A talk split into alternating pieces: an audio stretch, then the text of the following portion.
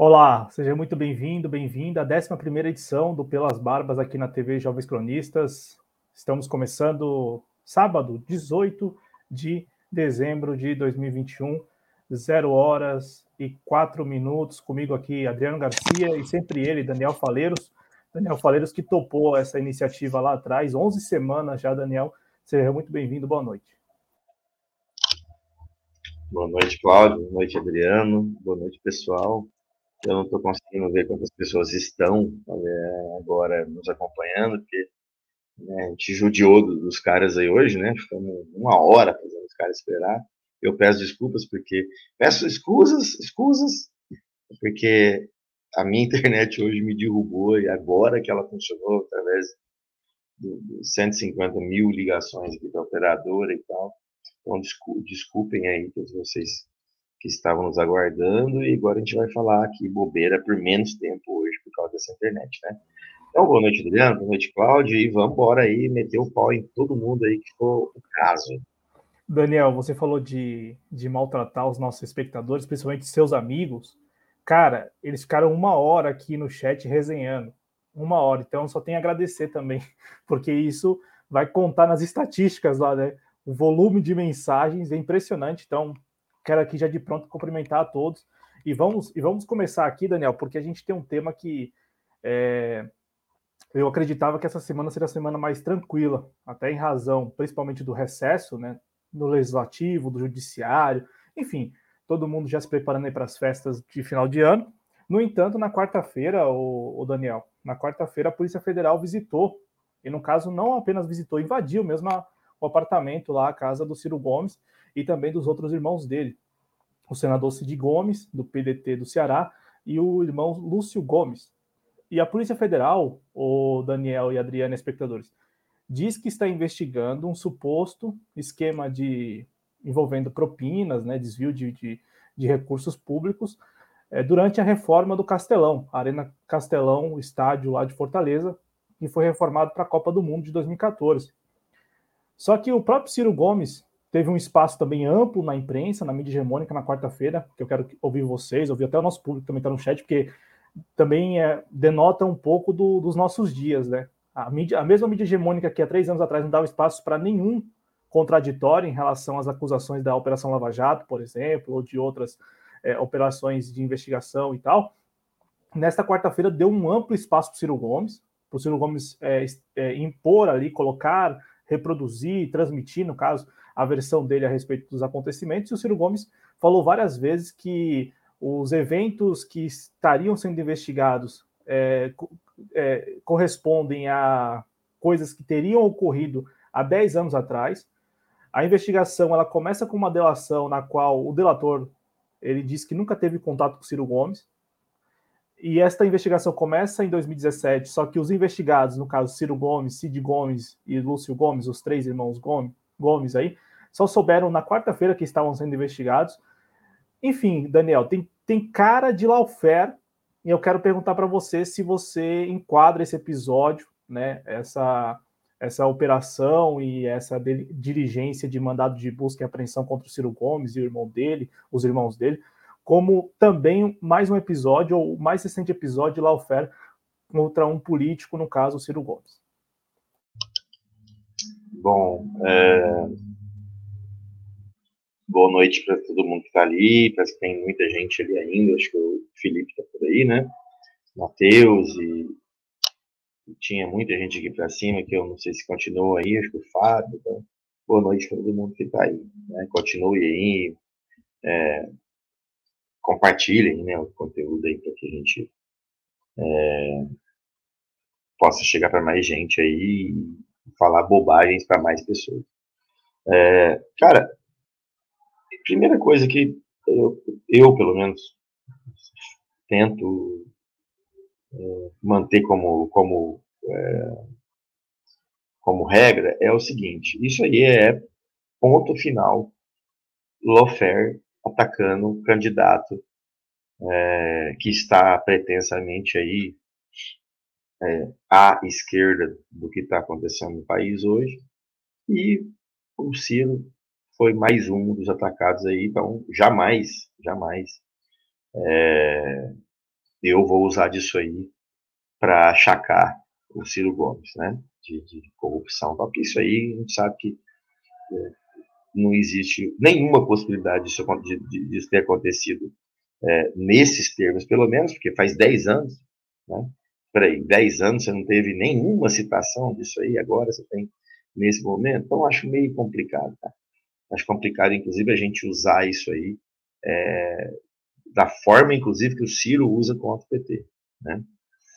É, jogo baixo, bolsonarismo, morismo, lavajatismo, porque o lavajatismo é um outro produto brasileiro pós-Aécio Neves aí, né? É, bolsonarismo é o maior deles, mas o lavajatismo tá.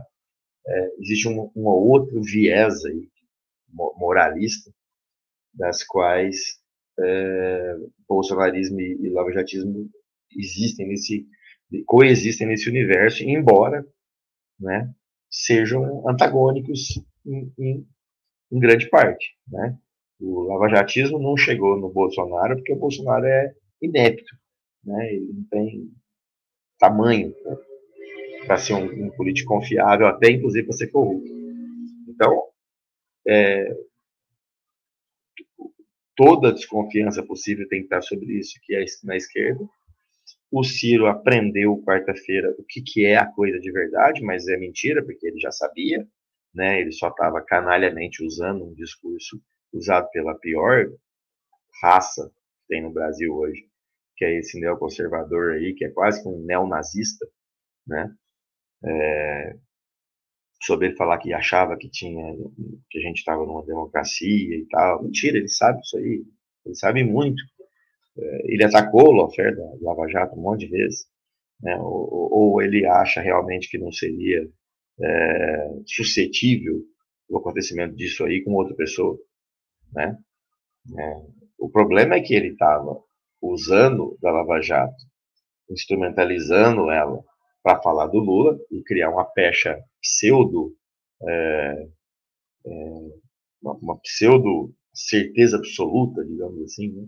É, é, aquela história, né? O Ciro, o Ciro fala as coisas muito de, de forma ambígua, né? Ele é, o, é a fala de Schrödinger, né? Fala, mas não fala, né? Falou aquilo ali, mas não falou aquilo ali, né? Falou ladrão, mas ele não falou ladrão. Né? O Lula é democrata, né? O Lula é um democrata, mas ele é um democrata ladrão, Ciro. Porra.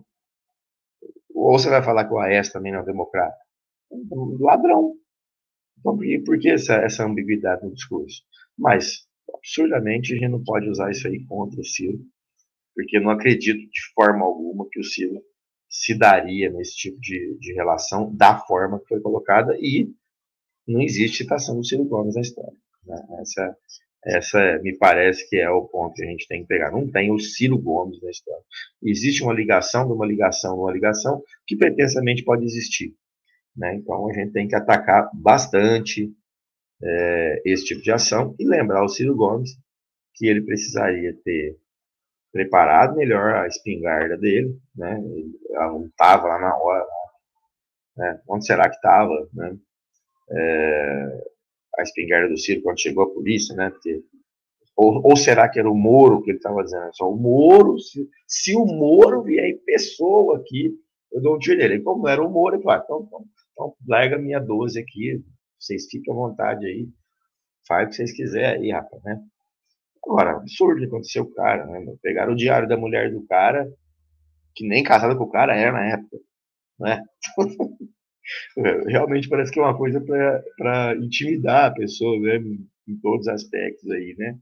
E, mas isso aí eu acho que, parafraseando o, o Wagner Moura, eu acho didático acho didático. Acho didático para nós didático para o. Né? Quem sabe agora ele vai ter que recalcular a rota, né? Porque se ele instrumentalizava o lavajatismo de alguma forma, ele vai precisar parar de usar, né? Porque o lavajatismo está claro que é, tem um dono, né? tem um representante do lavajatismo já, e ele não vai deixar você falar em nome dele, né? esse dono talvez não vai ser dono, porque ele talvez não está surtindo o efeito é, em termos de pesquisa que a plutocracia espera. Né? É, tecnicamente, o Ciro Gomes pode estar à frente do Moro, assim como o Moro pode estar à frente do Ciro Gomes. Né? Se a gente for fazer o, o estrangulamento dos números, como a gente costuma fazer com, com pesquisa, o, se é dois pontos para cima ou para baixo, o Ciro pode estar com nove o Moro pode estar com sete. Então, é, o Moro ainda não surtiu também aquele efeito que talvez a plutocracia esperasse. Mas talvez a, a, a campanha do Ciro esteja em plena ameaça né, isso aí. Porque você pega um, um envolvimento que vai, e, se, e, e isso vai começar a ser é, usado nas redes sociais contra o Ciro pelas, a, pelas alas é, bolsonaristas e também pelas alas lavajatistas, moristas, barra, é, segundo a Conja, moristas bolsonaristas, né? Porque são as mesmas pessoas, segundo a, a Conja. Então, acho que é, é muito ruim para o Ciro, mas é bom para a gente ver que didaticamente as coisas estão se repetindo. É, e aí já vira burrice dos caras, vai ficar muito claro para a população que tem um modus operandi aí, né?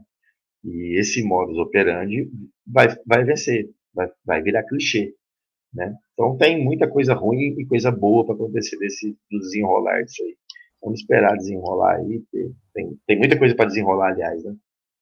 Ô Daniel, mas aí eu quero, quero também te ouvir, é, porque houve uma repercussão na mesma quarta-feira, e como eu disse, eu notei isso com o Cristiano na quarta-feira aqui no Espaço Trabalhista, o, o Ciro Gomes teve muito espaço no, no, nos veículos da mídia hegemônica para expor o lado dele, né? E aí a gente notou que a mídia hegemônica também soube aproveitar da participação do Ciro Gomes, porque ele falou muito da, de um suposto envolvimento do presidente Bolsonaro, da família dele, enfim, do Palácio do Planalto nesta operação. É, o que, que você pensa disto, né, desta versão que o Ciro Gomes é, reproduziu várias vezes na quarta-feira? E quero também te ouvir, porque foi, foi bem bacana o que você falou sobre a campanha eleitoral do Ciro Gomes. E aí eu quero até jogar também para o chat, né? Porque eu não, não, vou, não, vou, não vou aqui falar algo, afirmar algo, se de repente alguém que acompanha mais o Ciro Gomes possa aí ter um dado diferente. Mas o, a campanha do Ciro Gomes nas últimas semanas não deu uma amenizada é, nessa exploração é, da, do lavajatismo, vamos usar esse, essa expressão, do lavajatismo, uma vez que reconheceu a chegada do Sérgio Moro. Eu falo isso porque o Ciro Gomes ele vinha algumas semanas, pelo menos coincidiu também com a chegada do Sérgio Moro à corrida presidencial, a filiação ao Podemos, coincidiu que o, que o Ciro Gomes ele passou a usar das redes sociais dele mais para falar de propostas do, do PND dele, como por exemplo o que ele, o que ele pretende fazer com a Petrobras, né? a revolução que ele, que ele deseja e estuda para e tenta viabilizar para a Petrobras, vai tentar viabilizar para a Petrobras, inclusive acho que foi hoje ele soltou mais um vídeo e ele disse assim, né? Caso caso eu seja eleito, então já se colocando como candidato, óbvio, e já também apresentando ali para as pessoas, para a sociedade, o que, que ele faria em relação a, ao preço dos combustíveis. Então, assim, o que eu quero te perguntar é, Daniel, exatamente no momento em que a campanha do Ciro Gomes, na minha impressão, ela passou a, amenizar esse caráter lavajatista da, da campanha, com a chegada do Sérgio Moro, acontece essa operação.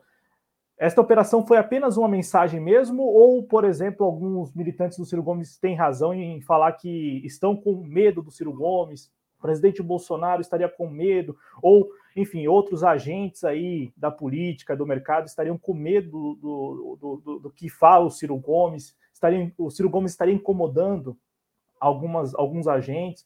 Que, que você pensa a respeito disso? Porque pode, pode ser que tenha sido somente uma mensagem mesmo, ó, um lembrete, ó, Ciro, você está desse lado aqui, você você você está tá na esquerda, cara, e a gente, a hora que a gente quiser é, instrumentalizar a Polícia Federal, te desmoralizar na, pra, perante a opinião pública, a gente tem condições de fazer isso, ou tem esse outro aspecto aí de não apenas de desmoralizá-lo, mas de, de intimidar mesmo, mandar uma mensagem do tipo, ó, você está incomodando, está incomodando quando você fala da Petrobras, está incomodando quando você propõe o PND, está incomodando com o que você fala. O que, que você pensa dessas, dessas duas é, dessas duas versões aí do que estaria por trás desta operação? Não acredito que seja coisa bolsonarista isso, até porque acho que não faz nenhum sentido. Né? Que sentido faz o Bolsonaro atacar o Ciro o, o que o Ciro está falando hoje do Bolsonaro, ele falava um ano atrás. Isso aí, aliás, o que, o que todo mundo falava do Bolsonaro há um ano atrás, falava há três, fala hoje, né? A gente fica é, falando o óbvio cada vez mais, porque o Bolsonaro cada vez mais aumenta o tamanho da a missão da égua. E, então, acho que nesse sentido, o Ciro oferece perigo assim como nenhum outro oferece. Né? Agora, lava-jatismo, ele é um fenômeno que, que permeia, que está no mesmo universo do bolsonarismo, mas ele é antagônico ao bolsonarismo. Né? O lavatismo é uma outra coisa. O lavatismo foi instrumentalizado por todo mundo né? que, que era anti-esquerda, anti-trabalhador e, e anti-PT na época. Né? O PT que como uma, uma, expressão de esquerda, e não como a expressão de esquerda, mas a expressão de esquerda talvez mais importante daquele momento. Então, acho que é, o ataque seria muito mais lava-jatista. Porque se você for imaginar é, com o esgano dos números, se você tem 9% e o outro tem 7%, você consegue minar esse 7% e, de alguma forma, abraçá-lo, né, abraçar os números deles, é, acredito que não, não, não, faria sentido o Bolsonaro, o Bolsonaro talvez a fazer como o Bolsonaro tem feito, né, atacar o Moro. Porque o Moro existe, por, por existir nesse mesmo universo é, meio bizarro aí, né, do, do lavajatismo e do bolsonarismo sendo um contra o outro, mas sendo forças muito complementares em muita coisa, é, eu, por exemplo, não vi diretamente, vocês podem me refrescar aí a minha memória caso eu esteja equivocado, o Bolsonaro se dirigir ou falar diretamente sobre o Ciro. Né? Me parece que não. É, e, e, e, nem acho que é porque tem o Ciro é desimportante. Não acho isso. Acho que é porque o Ciro, politicamente, no momento, em relação a, a número só, mesmo pesquisa, né? É, o Ciro não oferece um perigo para o Bolsonaro. Porque o Bolsonaro está sendo atacado por todo mundo. Todo mundo oferece perigo ao Bolsonaro. Mas, em termos de pesquisa hoje em dia, quem pode chegar com um, um discurso meio que paralelo ao bolsonarismo é o Moro, que é uma faceta do Bolsonaro. Né? Então, é, eu acho que os, os 7% do Ciro se importam muito mais ao Moro, por causa do lavajatismo, do que ao Bolsonaro em si. Tá? Claro que qualquer percentual é bom para todos, mas como existe posições, né, primeiro, segundo, terceiro lugar, quarto lugar em pesquisa, e a pesquisa é que vai guiando isso aí, às vezes meio de forma é, também, é, acho que muito, muito pontual, né, não, não dá uma, uma visão geral da coisa, a, a, a pesquisa. Mas a pesquisa é que vai sendo meio que um, um termômetro, eu acho, para os caras, né? Tanto que eles usam as pesquisas conforme eles querem, né? Ah, mas isso aí é pesquisa do, do, jornal comunista. Depois, aí vem a pesquisa lá do jornal Pleno News, aí vai. Entendeu? Então a pesquisa ela serve como norte para alguém. Né? Então, a meu ver, se tem alguma, alguma jogada institucional por trás disso aí, intencional, é do lavajatismo de alguém muito mais morista do que bolsonarista. Mas isso aí é uma percepção minha. Não sei se, se isso é, é real de fato. Eu não vi o Bolsonaro atacar o Ciro diretamente, né? Como o Ciro faz e está certo de fazer também com todo mundo. Né? Só que o Ciro se viu numa situação complicada agora, né? dentro do lawfare, dentro das pessoas como Lula, Dilma, tal, é, se, se, se é, compadecendo ali da, da, situação dele. E ele, ao mesmo tempo, fazendo o que fez no, no Datena. Né? Inclusive, ao começo da conversa do circo da Atena, é uma coisa assim, né, de a gente chora, né? Eu chorei. A hora eu peguei o, o lenço, chorei, dei pause, né? Vi de novo, chorei demais, assim. Foi, foi tipo assistir Paixão de Cristo, né? Foi, chorei menos em Paixão de Cristo do que naquela conversa, né? o que, que o Ciro fala que o Datena tem uma veia de, de ajudar.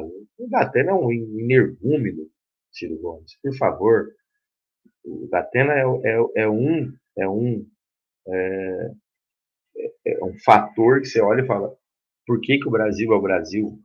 Porque existe no mundo pessoas como o Datena que tem espaço. Por que, que o Brasil agora? O Brasil não, porque o mundo é o mundo. Porque os Datenas da vida são os Datenas no mundo.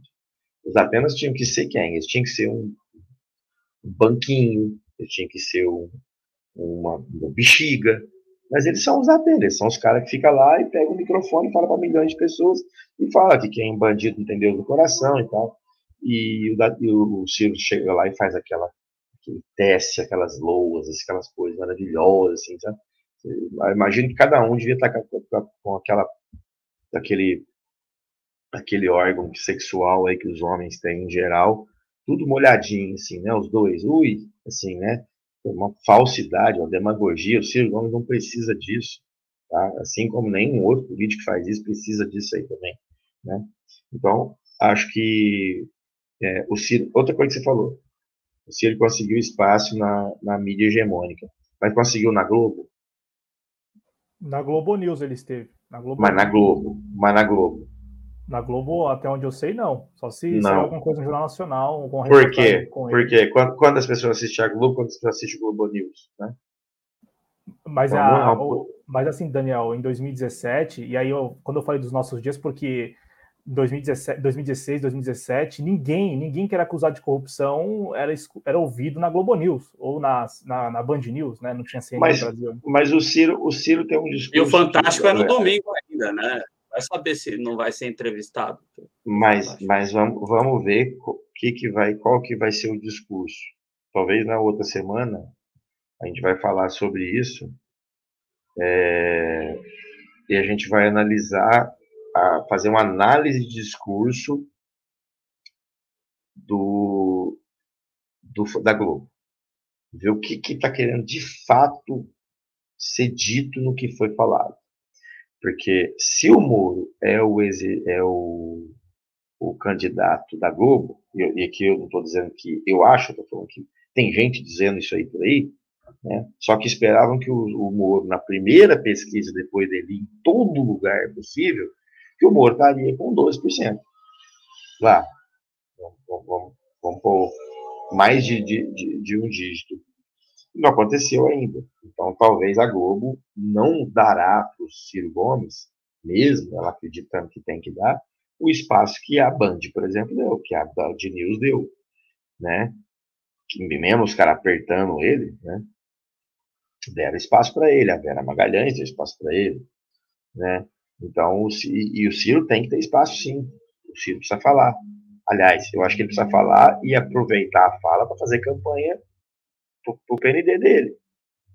Porque não é possível que ele não está entendendo que quando ele está indo muitas vezes nesse lugar é porque eles querem que ele fale mal do Lula. E agora vai ficar muito chato para ele falar. Também, né? Sim, mas depende a quem, né? Depende de quem.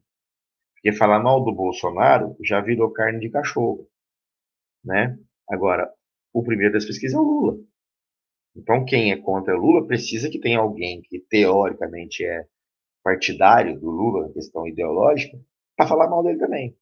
E aí cria esse cria essa, essa amálgama de, de 100 mil coisas e você não consegue definir de fato quem é a esquerda. Mas você sabe que tem um esquerdista ali falando mal do outro. Então vamos criar coesão aqui direitinho. Até que a gente acha a nossa tal via aí, né? Mas isso aí, Cláudio, a meu ver, é porque, para mim, é, é, é, um negócio muito complicado? Isso aqui, a gente ficar batendo o pé. Acho que o Ciro precisa rever é, alguns pontos após esse lawfare aí, porque eu acho que isso aí talvez é um, um início do, do, processo, né? Não acredito que acabou. Assim, tanto que o Lula, quando, quando o, o Roberto Jefferson falou o, o, presidente Lula não sabe de nada lá do mensalão que todo mundo falou, ah, tá tranquilo, foi aquela aquela calmada que a onda, deu assim pro meio do mar que vem a tsunami depois, né? Então tem que esperar e ver o que que vai quais serão, principalmente as posições jurídicas disso, o desenrolar do que esse juiz falou, né? Do, do, do, das, das postulações jurídicas da coisa, né? O que que o que, que se desenrolará dessa visita aí na casa do Ciro Gomes, né? Vai ter alguma, algum tipo de de aproveitamento disso aí de ambas as partes. O Ciro vai aproveitar atacando o Lava Jatismo, como tem que ser atacado, sempre tem que ser atacado. Lava Jatismo é uma coisa que tem que ser atacado. Porque o Lava Jatismo é uma coisa é, é anti-institucional, né? Ele, ele, ele, ele derruba todas as narrativas e assume uma narrativa dele, ele subsume todas as narrativas e ele começa a dizer que é ele que deve, deve determinar aquela, aquela narrativa ali, é, se aproveitável, se boa ou não. Né? Então, por exemplo, é mais interessante a gente acabar com a corrupção no Brasil ou é mais interessante a gente. É... Aliás, é mais interessante acabar com a corrupção no Brasil deixando a economia funcionar ou a gente acaba com a corrupção no Brasil deixando uma terra arrasada para justificar aí sim a minha a minha visão do que, que é um Estado que não se corrompe, né? Dentro do capitalismo isso é impossível isso acontecer, né? Tem que explicar para eles que dentro do capitalismo a corrupção é irmã gêmea de qualquer coisa uh, que, que seja é, indissociável do capitalismo. Né? Não tem jeito de não ter corrupção numa relação Estado-privatismo. Né?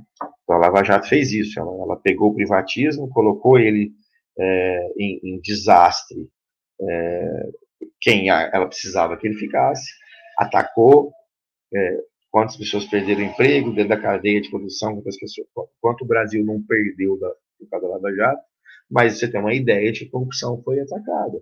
Então agora essa narrativa é deles, e quem representa essa narrativa é o Moro.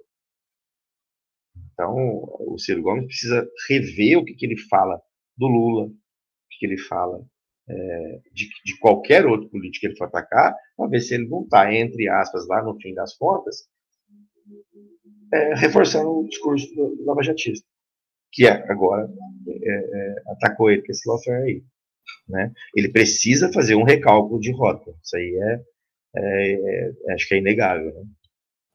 Não, e, estando no staff de qualquer pré-candidato, é, eu acredito que as pesquisas sirvam para isso, para aferir se, se a rota está bem calculada ou não, né?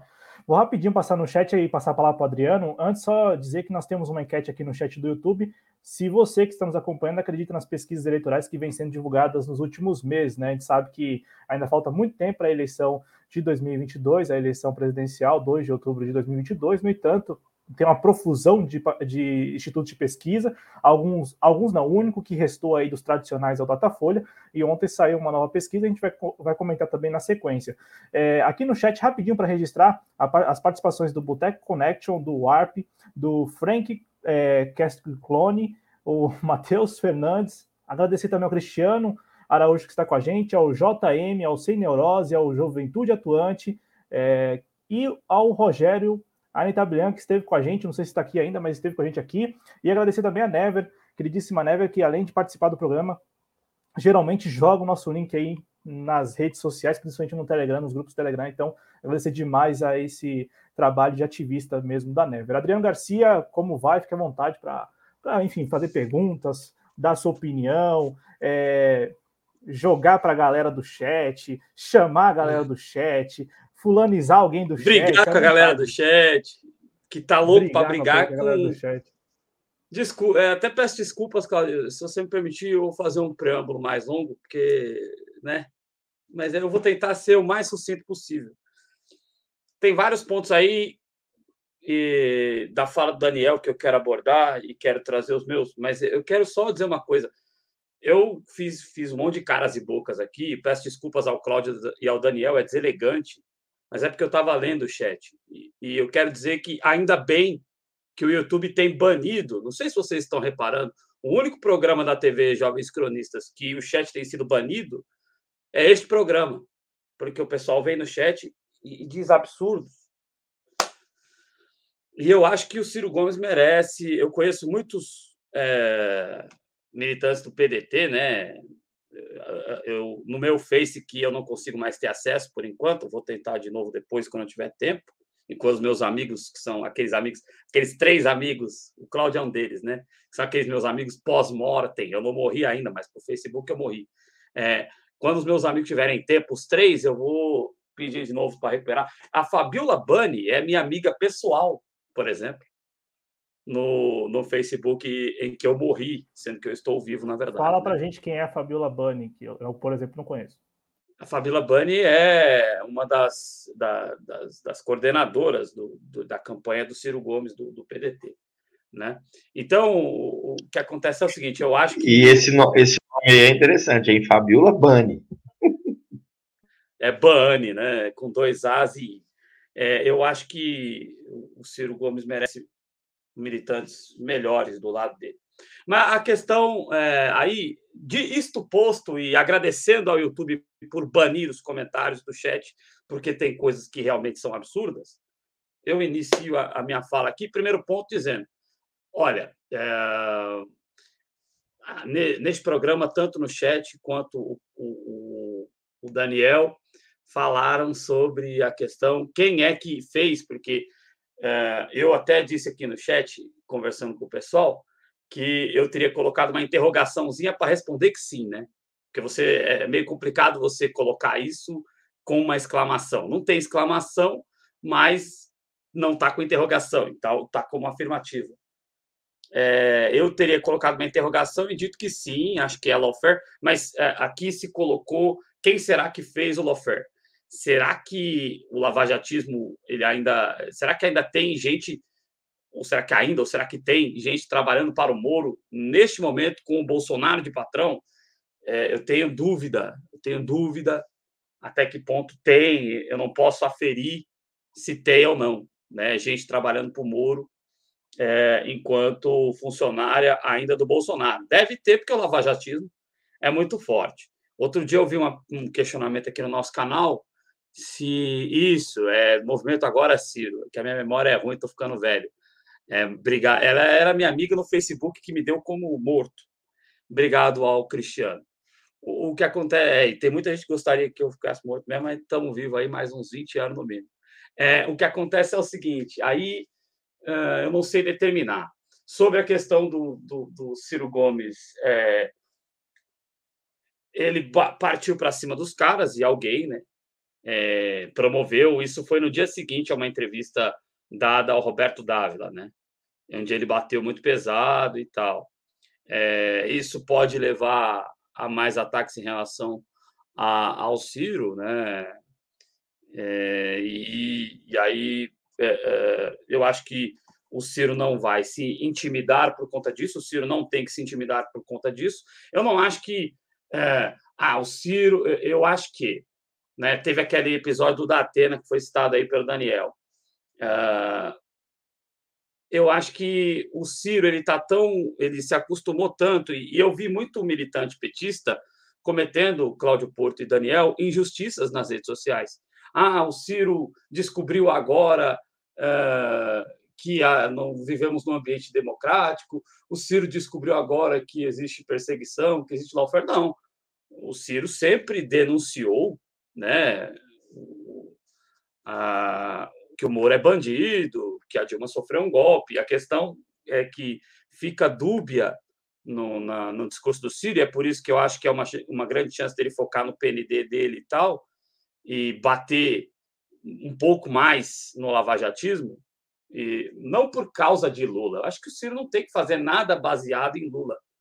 Teve até uma pergunta agora há pouco aí no chat se o, o Ciro seria vice do Lula. Eu acho que ele nem vai no jantar. O Ciro não quer ser vice ele quer ser presidente, ele vai se candidatar agora, provavelmente vai se candidatar em 2026 de novo. Então, eu acho que não tem nenhuma chance do Ciro ser vice, eu acho que o Ciro nem vai aceitar ir no jantar.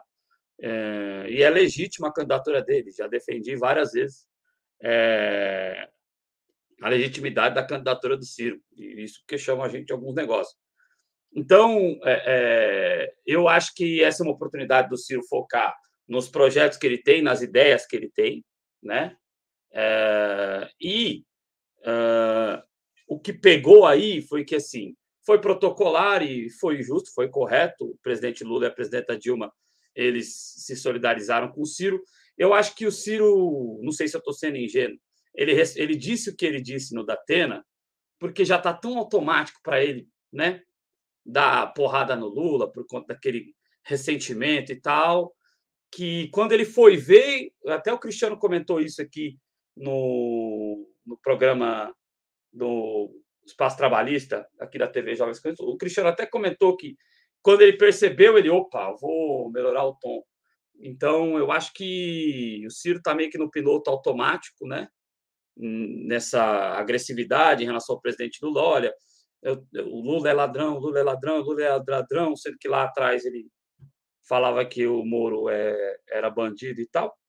Então, eu acho que o, o Ciro falou que falou do Lula ali, muito mais por estar no piloto automático. Né? Então, eu acho que é uma oportunidade dele focar nas propostas dele é, e também continuar a bater no lavajatismo, já que ele agora é vítima. A gente lembra que o Reinaldo Azevedo, por exemplo, só começou a bater na Lava Jato quando foi vítima dela. Né? Então, eu acho que essa é uma oportunidade do Ciro bater em quem ele tem que bater e apresentar o PND dele, que é uma pessoa respeitável, tem um projeto interessante, tem ideias interessantes, é candidato agora, não vai desistir da candidatura, como alguns estão dizendo, e acredito que será candidato em 2026 de novo. É, em, em, resumo, é isso. E aí, só, só para terminar a minha fala aqui sobre a, a questão de ser vice na chapa do Lula, acho impossível. E sobre a questão do Alckmin, é, eu acho Rapidamente, que... a gente pode, pode falar do Alckmin na sequência, quando for das pesquisas, pode, pode ser? Pode. Então, eu acho que eu concluí o meu preâmbulo aí. Desculpa não, não. me alongar, mas é que não, eu, tava, eu você sabe eu... que eu gosto de falar, né? E, e eu me sinto meio agoniado se eu não falo. Tanto é que eu estava foi... agoniado antes de abrir o microfone. Não, mas é isso. Aqui a gente vai tentando, até para não ficar confuso para o público, até tem muita gente que acompanha mais o trabalho do Daniel, não acompanha o nosso trabalho, aí vem aqui pela primeira vez, aí tira conclusões equivocadas, precipitadas, né? Então acho que é bom a gente ir, ir tentando trocar essa ideia, até para as pessoas entenderem um pouco do meu trabalho, do trabalho do Adriano, do, do Daniel, o pessoal já conhece, mas para conhecer o nosso trabalho. Né? Posso responder só esse comentário do Juventude Atuante? À desculpa, vontade, à vontade. É, desculpa atrapalhar o andamento do programa. É, a questão é: o Ciro fez uma postagem dizendo que dormiu na democracia, e, mas eu acho que isso é muito mais um jogo de palavras. Eu vou repetir o que eu falei aqui, isso porque eu sou o Peltiustia, mas eu vou repetir o que eu falei aqui. O, o Ciro Gomes ele sempre atacou o, o Moro e sempre denunciou o golpe contra a Dilma, e no meio da, de uma sabatina da Folha de São Paulo, ele falou que não é porque o apartamento é dele, que, que, que, não é porque ele visitou no Estadão, obrigado, Cláudio, é, não é porque ele visitou um apartamento que o apartamento é dele. Então, o, que, o problema da questão do Ciro Gomes não é o reconhecimento de que de tudo de errado que esse pessoal da direita fez. O, o problema do Ciro Gomes é que, na minha avaliação, e aí não é defesa de Lula nem ataque a Ciro, eu acho que eu sou adulto o suficiente, e grande parte de vocês é adulto o suficiente para diferenciar uma coisa da outra. Eu acho que fica muito contraditório. Ah, Lula é ladrão, Lula é ladrão, Lula é safado. Eu trabalhei com Lula, mas o Lula é ladrão e safado. Em relação ao Moro também ser ladrão e safado. Porque se o Lula é ladrão e safado, o, a, o cancelamento dos processos do presidente Lula, ou a anulação das sentenças, melhor dizendo, em relação ao presidente Lula, está errado e o Moro é herói nacional. Então, eu acho que fica conflitante o Lula ser o ladrão mesmo e o Ciro ser o bandido safado. E o Ciro, ó, e o Moro ser um bandido safado. Eu acho que essa fala do Ciro Gomes, ela é uma fala conflitante que eu acho que ele perdeu um pouco por conta disso. Ô, Cláudio, só para dizer mais uma coisa. O pessoal está falando da enquete aí.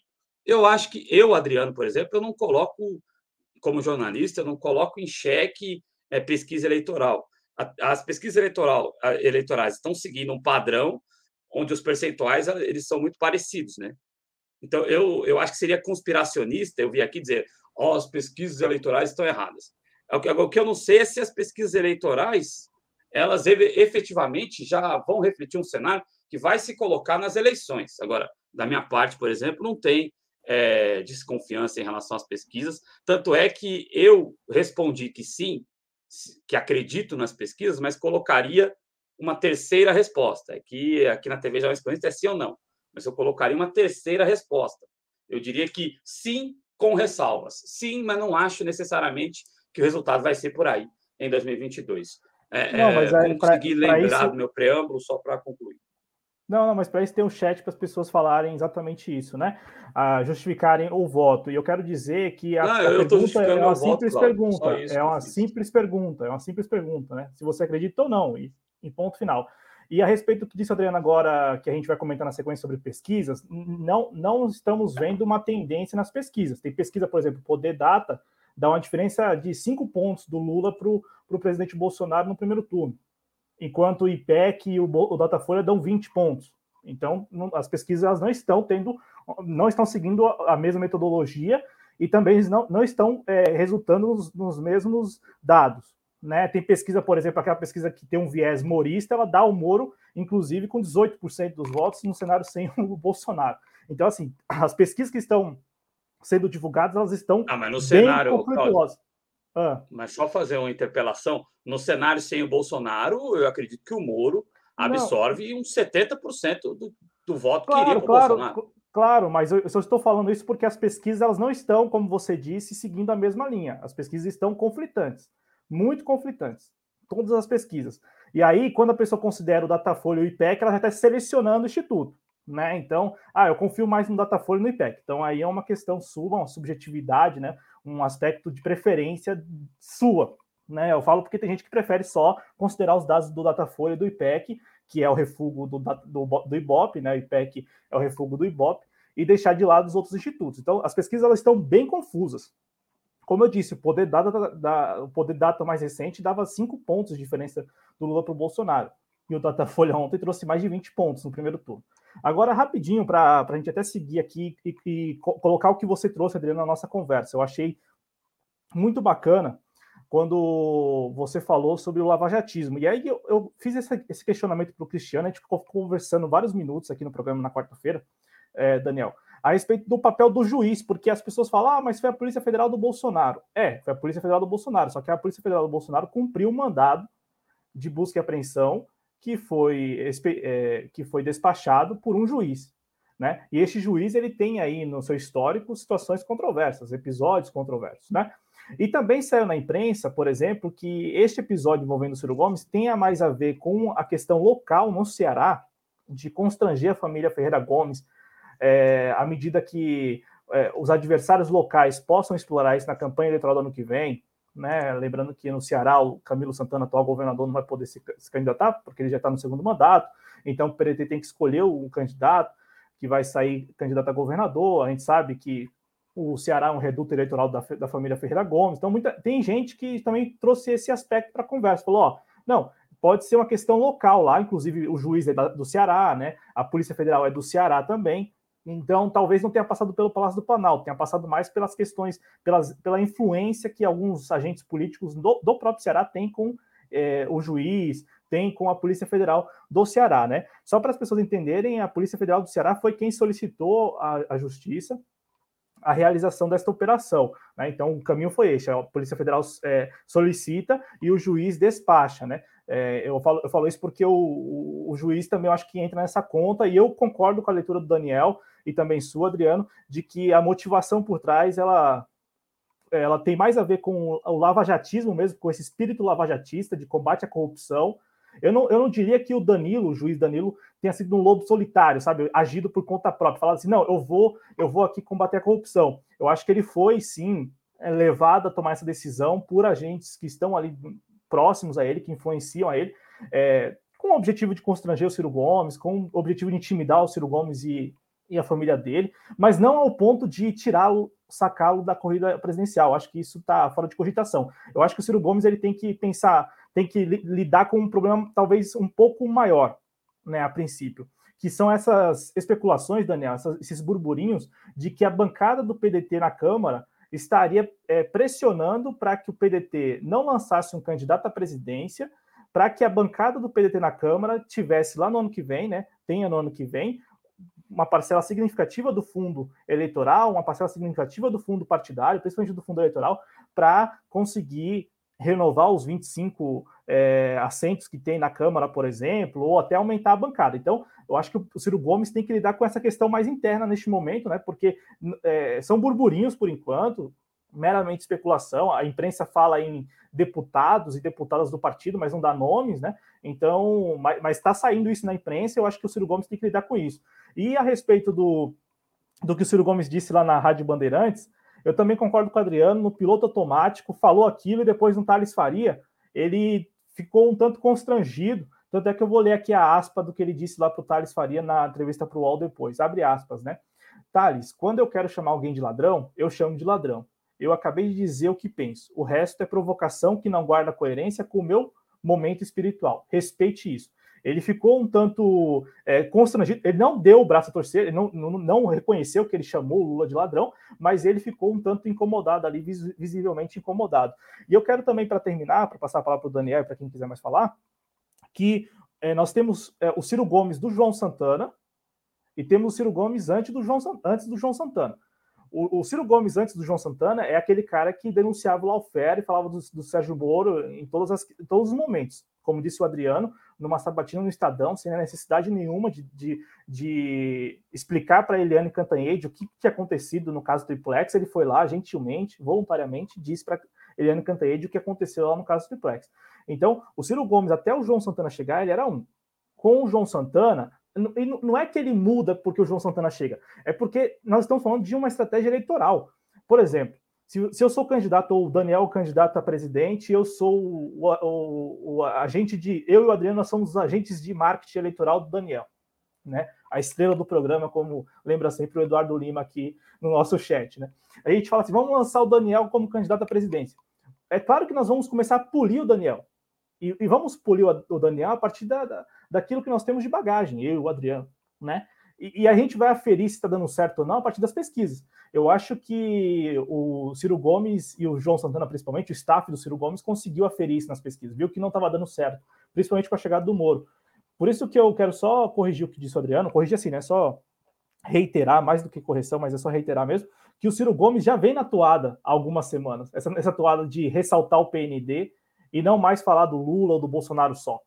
O Ciro Gomes há três semanas, pelo menos, e eu quero que quem esteja no chat, quem for simpatizante da, do mandato do Ciro Gomes, da, da, da pré-candidatura do Ciro Gomes, que está acompanhando de perto, pode confirmar ou não isso, se é só a impressão minha ou não. Mas algumas semanas, já desde o início, é, pelo menos do mês de novembro, eu vejo o Ciro Gomes falando muito mais, falando muito mais a respeito do PND dele, inclusive com essa série sobre a Petrobras, por exemplo, que rendeu a ele é, é, uma rendeu a ele uma notificação extrajudicial, a, Petrobras fazendo questão que ele é, que ele retire do ar os vídeos, como alguns dos espectadores falaram aqui. Então, assim, o Ciro Gomes, há três semanas, de três semanas para cá, desde o início, desde de meados de novembro do início de dezembro, ele vem falando mais do PND do que necessariamente apostando na questão da, da, da do, do, combate à corrupção, pura e simplesmente, falando que o governo PT foi roubalheira, não que não possa falar isso, mas eu estou falando isso dentro de uma estratégia eleitoral. Como a gente falou aqui, se o Daniel fosse nosso candidato, Adriano, a gente iria poli-lo, né? Ainda que ele não precise tanto, tanta polidez, mas a gente iria poli-lo. A gente iria falar, oh, Daniel, fala sobre isso, fala sobre aquilo. A partir do momento em que a gente consegue aferir que não está dando certo, a gente muda. Eu acho que o João Santana mudou, na, pelo menos há algumas semanas. Eu já tenho notado que o Ciro Gomes não tem falado tanto mais é, da questão de, de Lula, PT, ele falou nessa entrevista aí, mas no, no automático. De resto, ele tem falado mais do, do PND dele. Daniel, à vontade para fazer suas considerações a respeito do que disse o Adriano, do que disse eu, e também se quiser trazer algum comentário do chat, aí o pessoal tá comentando aí à vontade, viu? Sim, sim, pessoal. Esse comentário da, da Marina, acho que endossa o que você falou. Desculpa aí, Daniel. Tem Coronel Wagner pode ter alguma ramificação por trás aí desse ataque em relação ao Ciro. O que me, me espantou, só para entregar a palavra para o Daniel, é o, o timeline desse, de, desse ataque, né? Porque foi logo em seguida ao que ele, ele foi, o Ciro foi bem forte contra o Lula também, mas, né? Mas contra quem está aí, contra Moro e contra Bolsonaro no, no Roberto Dávila. Acho que esse timeline é que mexe um pouco com a cabeça da gente e fica relacionando, mas tem Coronel Wagner lá que deve ter esse tipo de ramificações. O, esse capitão Wagner ele foi um dos, dos poucos, porque também a reação que houve da classe política foi de apoio ao Ciro Gomes, né? Mas, claro, quem é do Ceará e faz oposição à, à família Ferreira Gomes saiu defendendo a operação, né? O capitão Wagner disse mesmo: ó, o governo é rico, né? O governo do Ceará, diz aqui, é, aqui, perdão, é, o capitão Wagner, isso aqui segundo a Câmara dos Deputados, né? Ele disse o seguinte, é, a, ele afirmou que a família Gomes se acha acima do bem e do mal e que seus integrantes atuam como paladinos da moral enquanto chamam todo mundo de bandido. Vejam abre aspas, né? Vejam o que diz o relatório da Polícia Federal. Diz que a família Ferreira Gomes faz parte de um esquema criminoso e, e que são integrantes contumazes desse esquema criminoso que desvia recursos dos cofres públicos do estado do Ceará. E o outro que se aproveitou também do momento ali foi o Danilo Forte, do PSDB, do Tasso Gereissati, lá do Ceará. Ele disse o seguinte: é, ele classificou a, a operação. Cadê? Ele afirmou que a operação policial desta, da quarta-feira dá transparência a uma realidade lamentável vivida no Estado. Abre aspas, está se desnudando toda uma história política com a qual o Estado do Ceará se acostumou a conviver. Uma família, uma oligarquia que se sente dona do Estado do Ceará e que desmoronou, desmorona exatamente diante de uma avalanche de maus feitos. Fecha aspas. Então, assim, Daniel, os únicos que exploraram isso, assim, mesmo, falar, falar assim, ó, vamos explorar isso hoje, vai explorar isso na campanha eleitoral do ano que vem, no, no, no âmbito do Ceará ali, né, do governo do estado, são esses políticos que fazem oposição mesmo, né, ao pessoal lá do, do Ciro Gomes. É, um discurso lavajatista, né, assim, e do PSDB, né, então o PSDB não aprende mesmo. É, o PSDB não entendeu que ele era o interlocutor da, da plutocracia, a plutocracia meteu o pé na bunda dele, e ele, a hora que for o caso, ele vai cair nessa malha aí, Lava Jatista também, eles só não caíram porque não, não é, é eles não estão no rumo, né? Tanto que toda vez que precisava de, de parecer, de, de, de, de, de simular uma isenção ou uma isonomia, se falava de alguma coisa do, do Alckmin aqui em São Paulo e tal, mas logo voltava tudo para o PT. Então você dava essa, pre, essa pretensa ideia de que estava pegando todo mundo, aquelas investigações contra o Serra e tal, que acabaram não acontecendo nada. Você tinha um avento contra alguém e, e logo depois você tinha uma ação direta contra o PT. Né? Então, é, eu acho que eu acho que é, é, esse discurso aí né, de, de o Estado, não sei o que, que esse Danilo Forte fez, não faz nenhum sentido. Pelo menos a gente. Porque vem cá, faz 10 anos que, que esse negócio está lá e é só agora que esse negócio veio a, a baila e com nenhuma citação do nome do cara. Né? Então não, não faz muito sentido a gente de esquerda ficar sequer por hora elucubrando acerca da possibilidade do, do Ciro Gomes de fato ter alguma coisa de envolvimento disso aí, enquanto corrupção. Né? Isso aí está muito claro que é uma jogada lavajatista, sim, inclusive lavajatista é, atacando o, o, Ciro Gomes no intuito de chegar ao Bolsonaro e poder também atacar o Bolsonaro diretamente, é, com, um percentual maior de, de, de, intenção nas pesquisas. A minha questão em relação a corrupto, a corrupto, em relação à pesquisa, é que por mais que elas tenham essa, essa realmente essa essa discrepância, elas não estão discrepando nas posições. Né? Não tem uma, uma pesquisa dizendo que o Ciro, que o, que o Bolsonaro está em primeiro. Né? Não tem nenhuma. Não tem nenhuma dizendo que o Ciro está em segundo. Não tem. Então, se, se tem uma diferença percentual, que, que obviamente que, que terão, né? até porque você, a gente está falando de método, mas a gente não está falando de, por exemplo, de geografia, de topografia. Olha, eu peguei duas mil pessoas em todo o território nacional. Beleza, mas eu peguei duas mil pessoas, qual a quantidade de pessoas por estado? Se eu pegar uma pesquisa com 50 pessoas do, do Pernambuco e na outra eu pegar 10 pessoas de Pernambuco, obviamente tem diferença no percentual final é, é, proporcional dessa pesquisa, isso é óbvio. Né? Então, não sei. Isso aí você manteria o método. O método é o mesmo. Tantas pessoas no Estado, no, no, na federação. Tá bom, mas como é que isso aí está espalhado? Como é que está captado? Então, acho que talvez isso possa aparecer, possa explicar um pouco dessa divergência que há.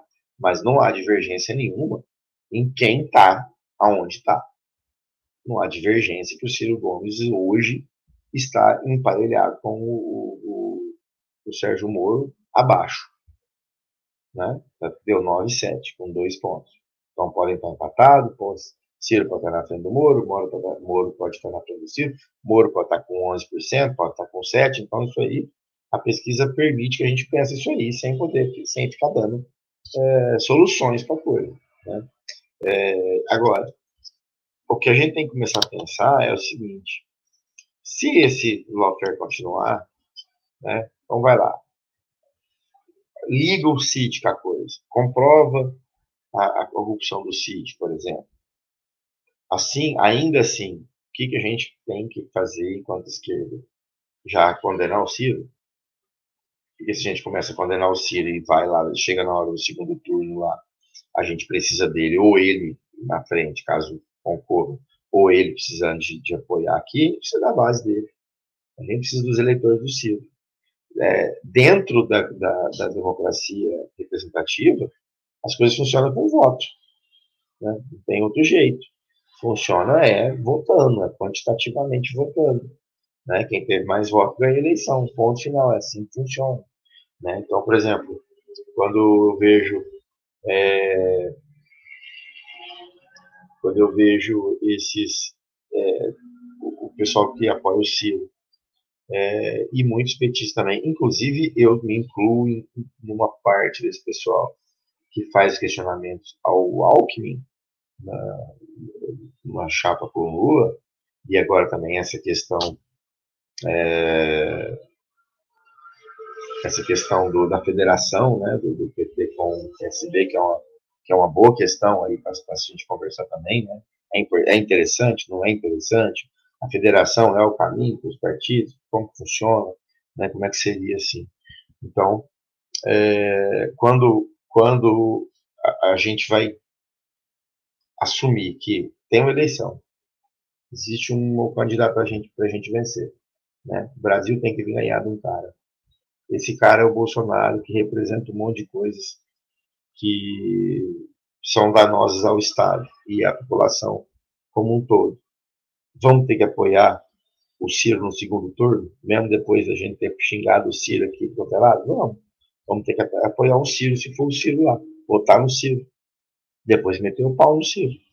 Se for sim com o Lula, vamos meter o pau no Lula. Mas vamos eleger o Lula. Ah, mas é com, o Alckmin. Uai. É assim que funciona.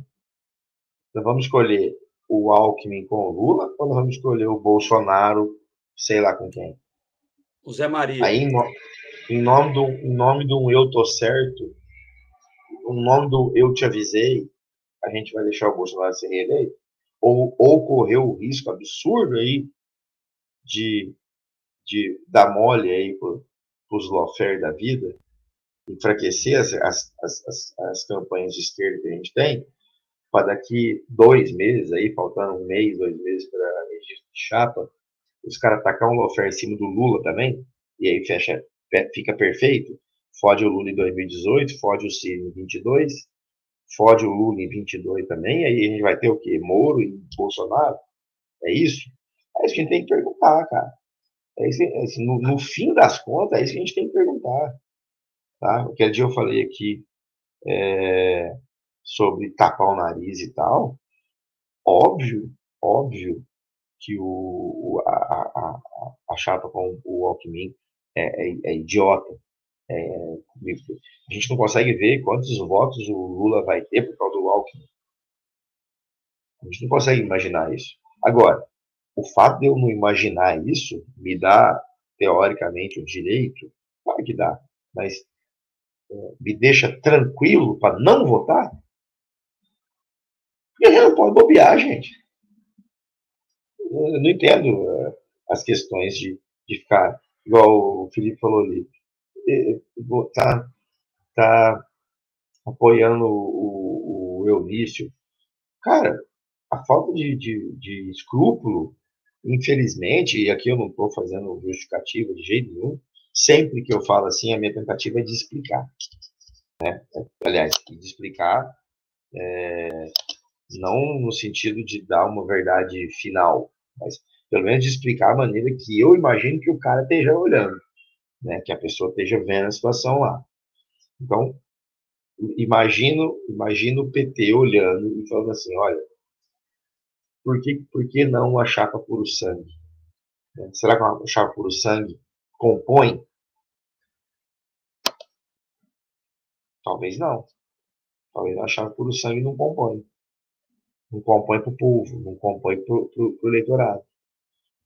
Uma chapa com o Alckmin compõe? Vai. Pode-se achar que sim. Porque qual a lógica? Eu vou sacanear o, o, o eleitor? Ah, hoje eu vou matar todo mundo de raiva e vou, vou fazer uma, uma chapa com o Alckmin. Então, assim, tem que analisar os porquês. Igual eu falei lá na live do Merlin.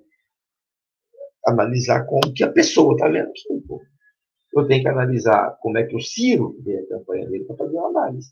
Eu analisando isso, eu acho que o Ciro viu da maneira mais burra que dá para ver ele tentou captar voto onde ele não captaria, não tinha área de ação onde ele foi tentar, porque já tinha gente representando isso. Ele tentou chegar e dar uma bundada no cara para ocupar o lugar do cara, o cara estava preso, o cara estava cimentado no chão. Ele acabou batendo e voltando. Então, esse, esse, esse aconteceu com ele agora é para ele ver que se ele bater de peito nos caras, os caras os cara tá amarrados, os caras tá cimentados ali. O lavajatismo tem um dono, é o Sérgio Moro, ponto final. O, o Sérgio Moro representa o herói do tiozão do, do, do pavê agora. Já não é mais o, o, o Bolsonaro que é o herói. Para um monte de gente aí vai virar o herói de verdade o Moro. E o que é mais maluco, nem se for um, um eu vi, um cirista que diz que vota no Moro mas não vota no PT. E muitos ciristas que é ou Ciro ou nulo. Então, isso aí, aí fica aquela questão, né? Isso aí é projeto para o país, na cabeça do eleitor que pensa assim, não está falando do Ciro, não.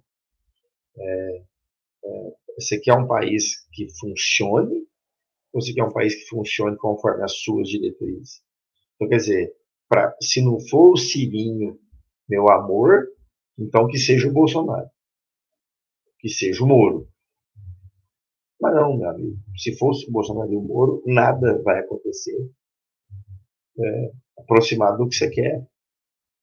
Então, eu entendo que a gente precisa saber o que, que é o que a gente quer fazer e o que a gente tem que fazer.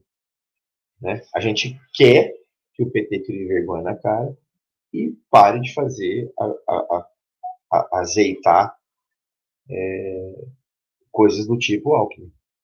Mas a gente tem que tirar o Bolsonaro. São coisas que são excludentes. Você precisa de fazer elas entrarem é, em, em, antagonismo e ter um produto a seu favor nessa história. Não dá para ser contra o PT e não votar no PT e ter certeza absoluta que o Bolsonaro vai sair de lá. Mesma coisa seria com qualquer um outro candidato que tivesse na frente aí né, nas pesquisas. E quanto às pesquisas, eu reitero, eu acredito em pesquisa dentro do que é possível acreditar. Olha, tem 10 pesquisas aí, beleza. Tem discrepância entre elas? Tem. Mas quais as posições? No que, que elas se assemelham? Elas se assemelham que em todas elas, Lula em primeiro, Bolsonaro em segundo. Agora, todas mesmo, pelo menos as três últimas que eu vi, Moro em terceiro, Ciro em quarto. Essa, isso aí vai variar um percentual para cá, outro para lá, um percentual muito grande em umas e menor em outras, mas as posições estão se mantendo. Então, eu acho que isso por si é algo que faz a gente ter, dar algum valor, né? mas esse valor tem que estar muito bem pontuado, porque ele é, ele é bem passageiro, ele é bem pequeno, ele não pode ser norte, inclusive, pra, nem para campanha política, né?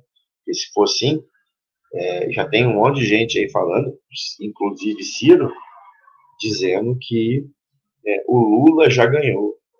Falou isso aí lá, não sei na onde que foi que ele falou. Não sei se foi no, no na Band ou lá pro lá pro Datena, não sei, lá pra Band a outra, né, que ela fala que é famosa com aquele Thales lá.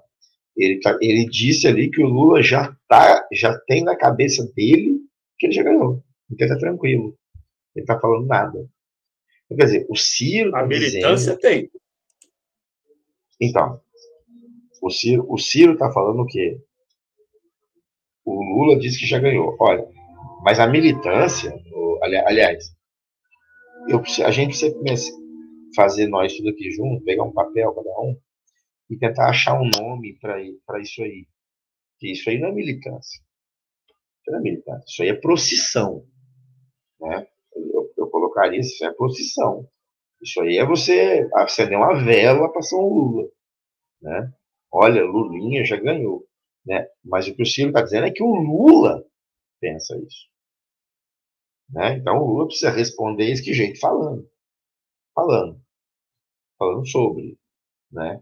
É, não deixar ficar parecendo que as campanhas estão realmente dando, dando é, o norte para a coisa. Olha, estou ganhando nas pesquisas mesmo, então eu fico quietinho aqui. Não, estou ganhando nas pesquisas, então vou fazer isso valer. Que jeito? Participando falando, falando, falando, falando, falando, viajando, falando sobre coisas, começar a falar sobre as coisas que o Ciro e que os, os civistas é, acredito que legitimamente cobram, né, questão de, de políticas públicas, políticas de relacionamento com, com o, a plutocracia, políticas sociais que, que, que, que rompam com o modelo do, do, é, de, de consumismo que o PT é, trabalhou muito nos primeiros dois mandatos do Lula, e acho que o, o, consumo é muito importante, as pessoas ficam esquecendo que quando fala consumo, é, fica parecendo que consumo é aquele consumo americano,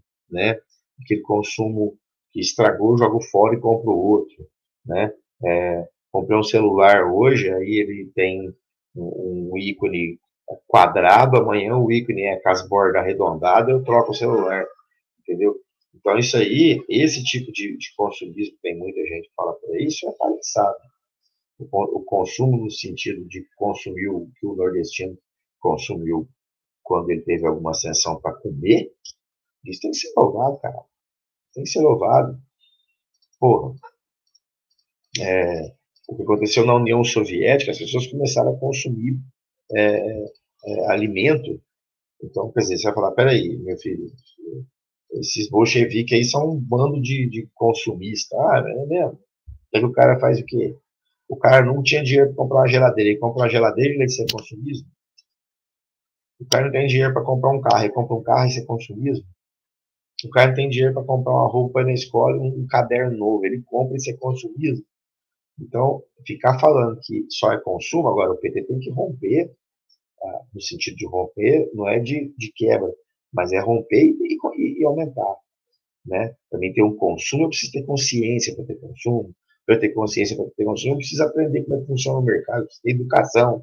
Então tem que ter todo um, um, um, conjunto de coisas, mas não ficar atacando as políticas que, que o PT colocou, que foram positivas, e, e fechar consumismo, que é o que o Ciro Gomes fala muito, aliás. Ah, mas o consumismo no, no consumo. Lógico que é no consumo, idiota.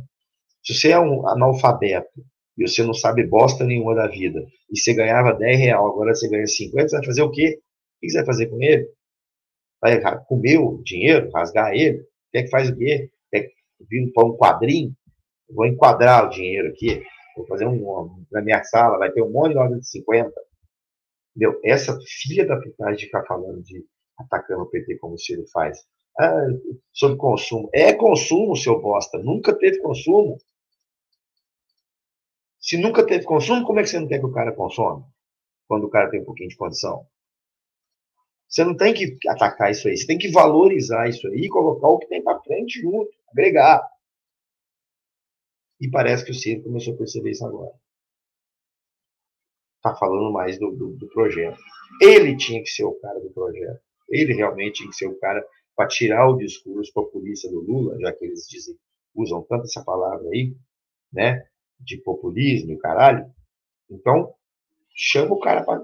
Lula, para de falar aí do seu, dos seus governos anteriores aí, e vamos pegar as contradições que teve do, do governo e fala delas agora e explica o que vai ser, o que, que você vai fazer no futuro para poder enfrentar um mundo com, com outra conformação social, é, histórica, econômica, que é muito diferente de 2002, 2003, né? Você já tendo passado por tudo que você passou, então vamos conversar de política aqui, Lula. o, o, o Moro, vamos conversar. Não, o Ciro vai lá embaixo, vai lá no inferno, fala tudo que o capeta está falando, e depois, a hora que levam a dedada, igual todo mundo levou, assustou a dedada, né? Então, assim, precisa falar de política. E o Ciro era o cara para falar. Tomara que esse lawfare aí faça o Ciro falar de projeto, falar de política e atacar o lavajatismo. É o lavajatismo que, mesmo antagônico ao bolsonarismo, que criou e deu a potência que o bolsonarismo tem hoje. Né? Então a gente tem tudo para atacar os dois, derrubar os dois ao mesmo tempo, se não ficar com esses personalismos estúpidos, tanto do, do, do Ciro quanto do PT. Ô, ô, Daniel, e eu quero só fazer alguns comentários bem rápidos mesmo. O primeiro sobre essa questão do PT lançar uma chapa é, puro sangue. É, não, é, não sei se eles. Estou só especulando, para não falar né, que eu estou né, tô, tô afirmando as coisas, estou só especulando.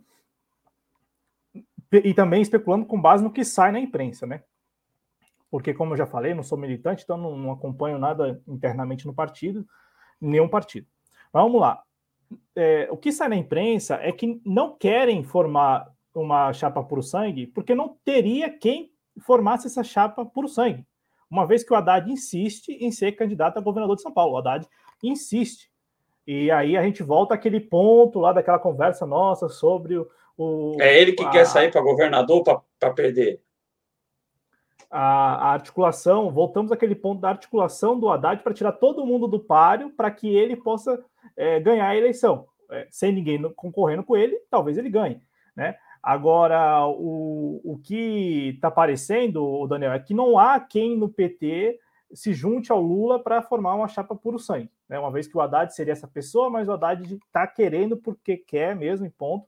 Tanto é que é o maior simpatizante, o maior entusiasta da aliança Lula e Alckmin, né? Ele e o Márcio França, porque já teriam selado ele e o Márcio França um, um acordo ali para ver quem estaria melhor na, é, quem chegaria melhor nas pesquisas em março do ano que vem para decidir quem vai concorrer ao governo de São Paulo e quem vai sair a vaga de senador. Então, também tem essa disputa extremamente pessoal mesmo, né? No, no, no pelo menos é o que sai na imprensa, né? Não, mas para isso, mas para isso, eu acho que precisaria primeiro é, combinar com o Dória e com o Moro, né? Porque a gente não sabe qual será o passo do PSDB em São Paulo do governo do estado ainda. E imagina-se, eu ouvi em algum lugar, é, existia a possibilidade, aliás, isso é um dos cruzamentos possíveis, né, do, do Dória apoiar o Moro. Se o Dória apoia o Moro, como é que fica, é, por exemplo, vamos só imaginar como é que fica uma coligação é, do PSDB nacional, por exemplo.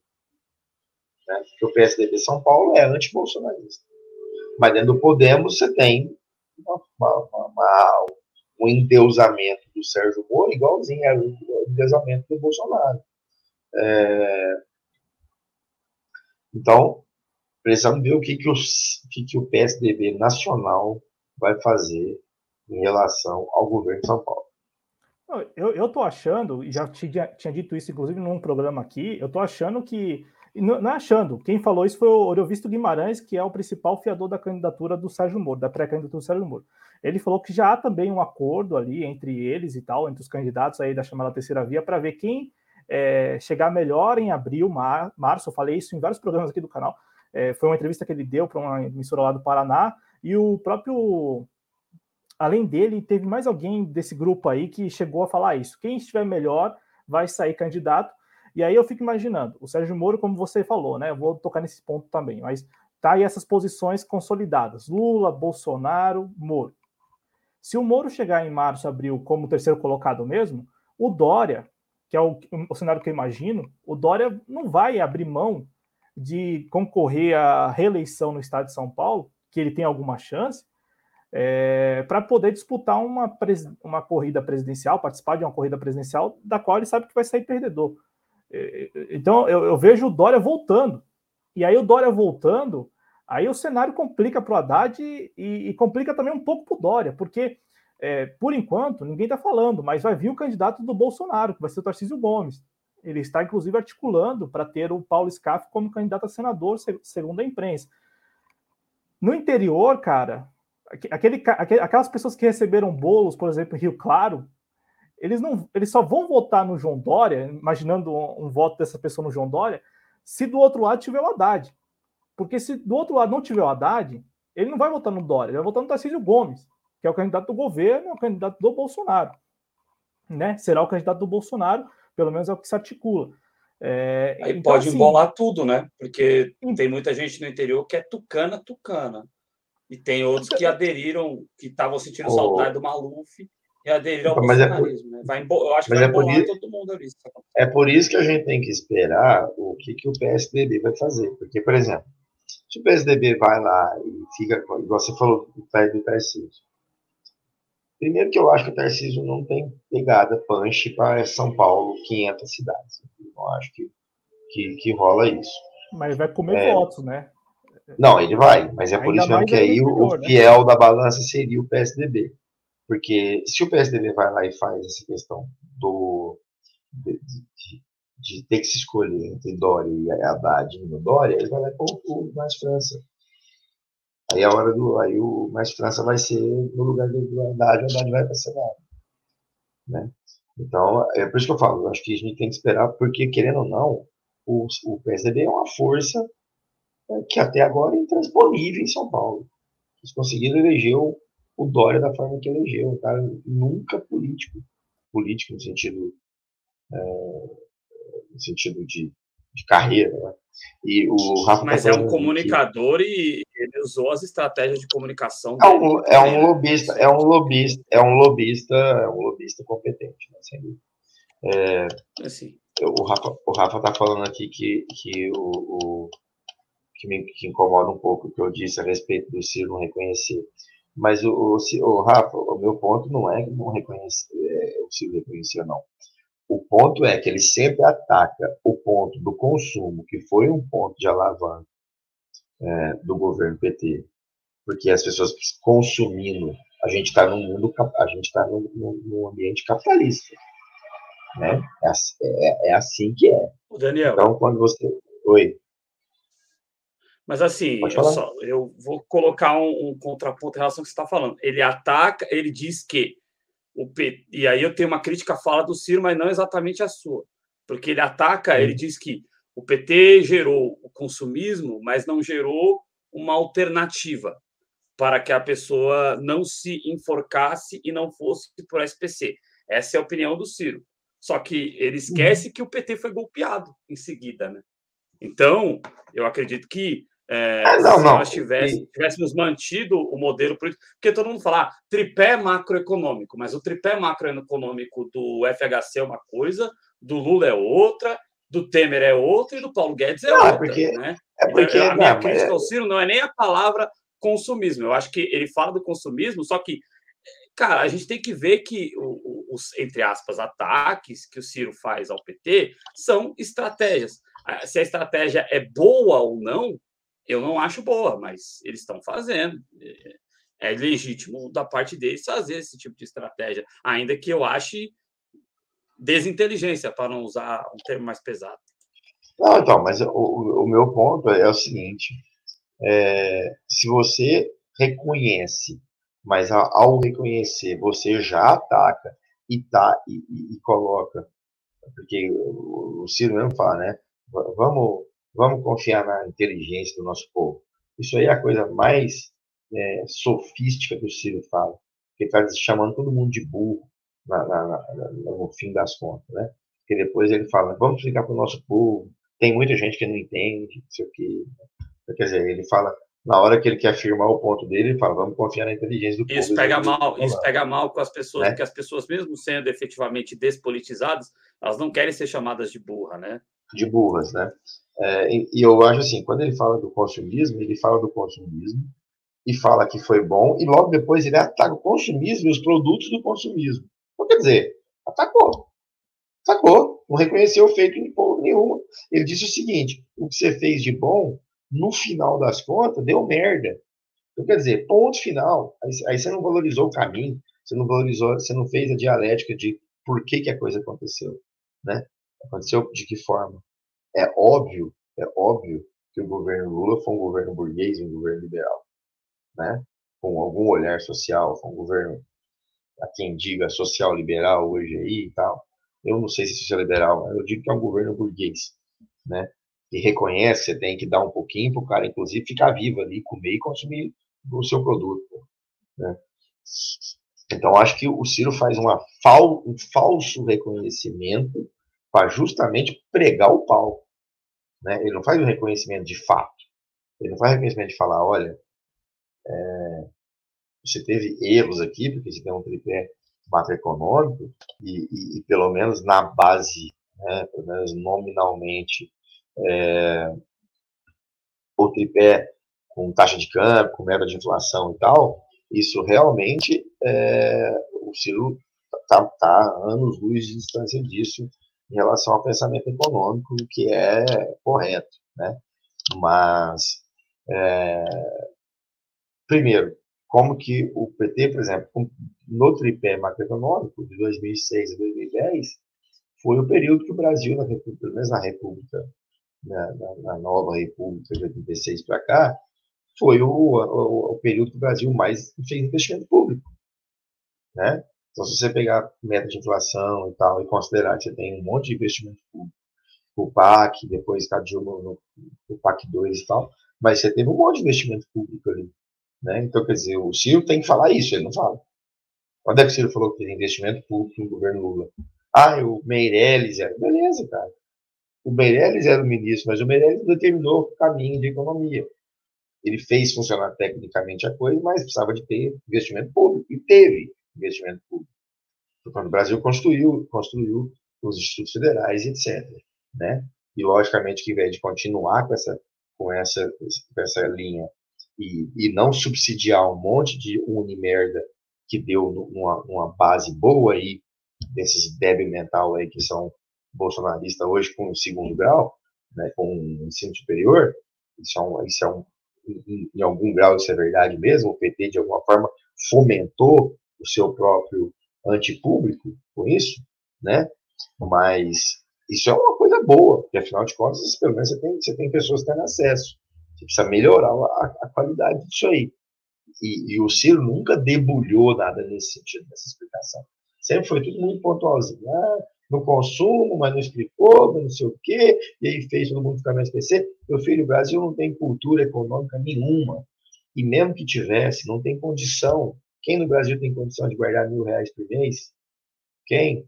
Quem consegue fazer uma poupança de mil todo mês ali? O cara não tem mil para passar o mês, pô. Mil? Você tá, você tá pedindo muito, né? Porra, mil é. não dá. Como juntar mil reais todo mês, guardar mil reais? Né? Não, não, não, é o que eu estou falando. É isso que eu estou falando. Eu brinquei que esse mês meu salário acabou em duas horas. O meu, meu salário esse mês acabou em duas horas. Como, né? como, que, você, como que você fala assim? Olha, é, as pessoas foram lá consumir foi com o SPC. Claro, a gente não tem cultura econômica nenhuma. A gente, a gente vende o almoço para comprar janta, caralho. Não, então, Rafael, mas eu não quero mesmo, não. Então reconheça que o que eu estou falando aqui é o que o Ciro fala. Ué, é claro que o Ciro reconhece coisas positivas do, do. Ele não fala isso aí, mas então não fala nada, caralho. Porque se for para ele falar a coisa e, e usar o que ele fala para lá no final ser um subterfúgio para a campanha dele, não, pô, fala o que ele vai fazer. Olha, foi feito isso aqui, o erro está aqui, eu vou fazer isso aqui.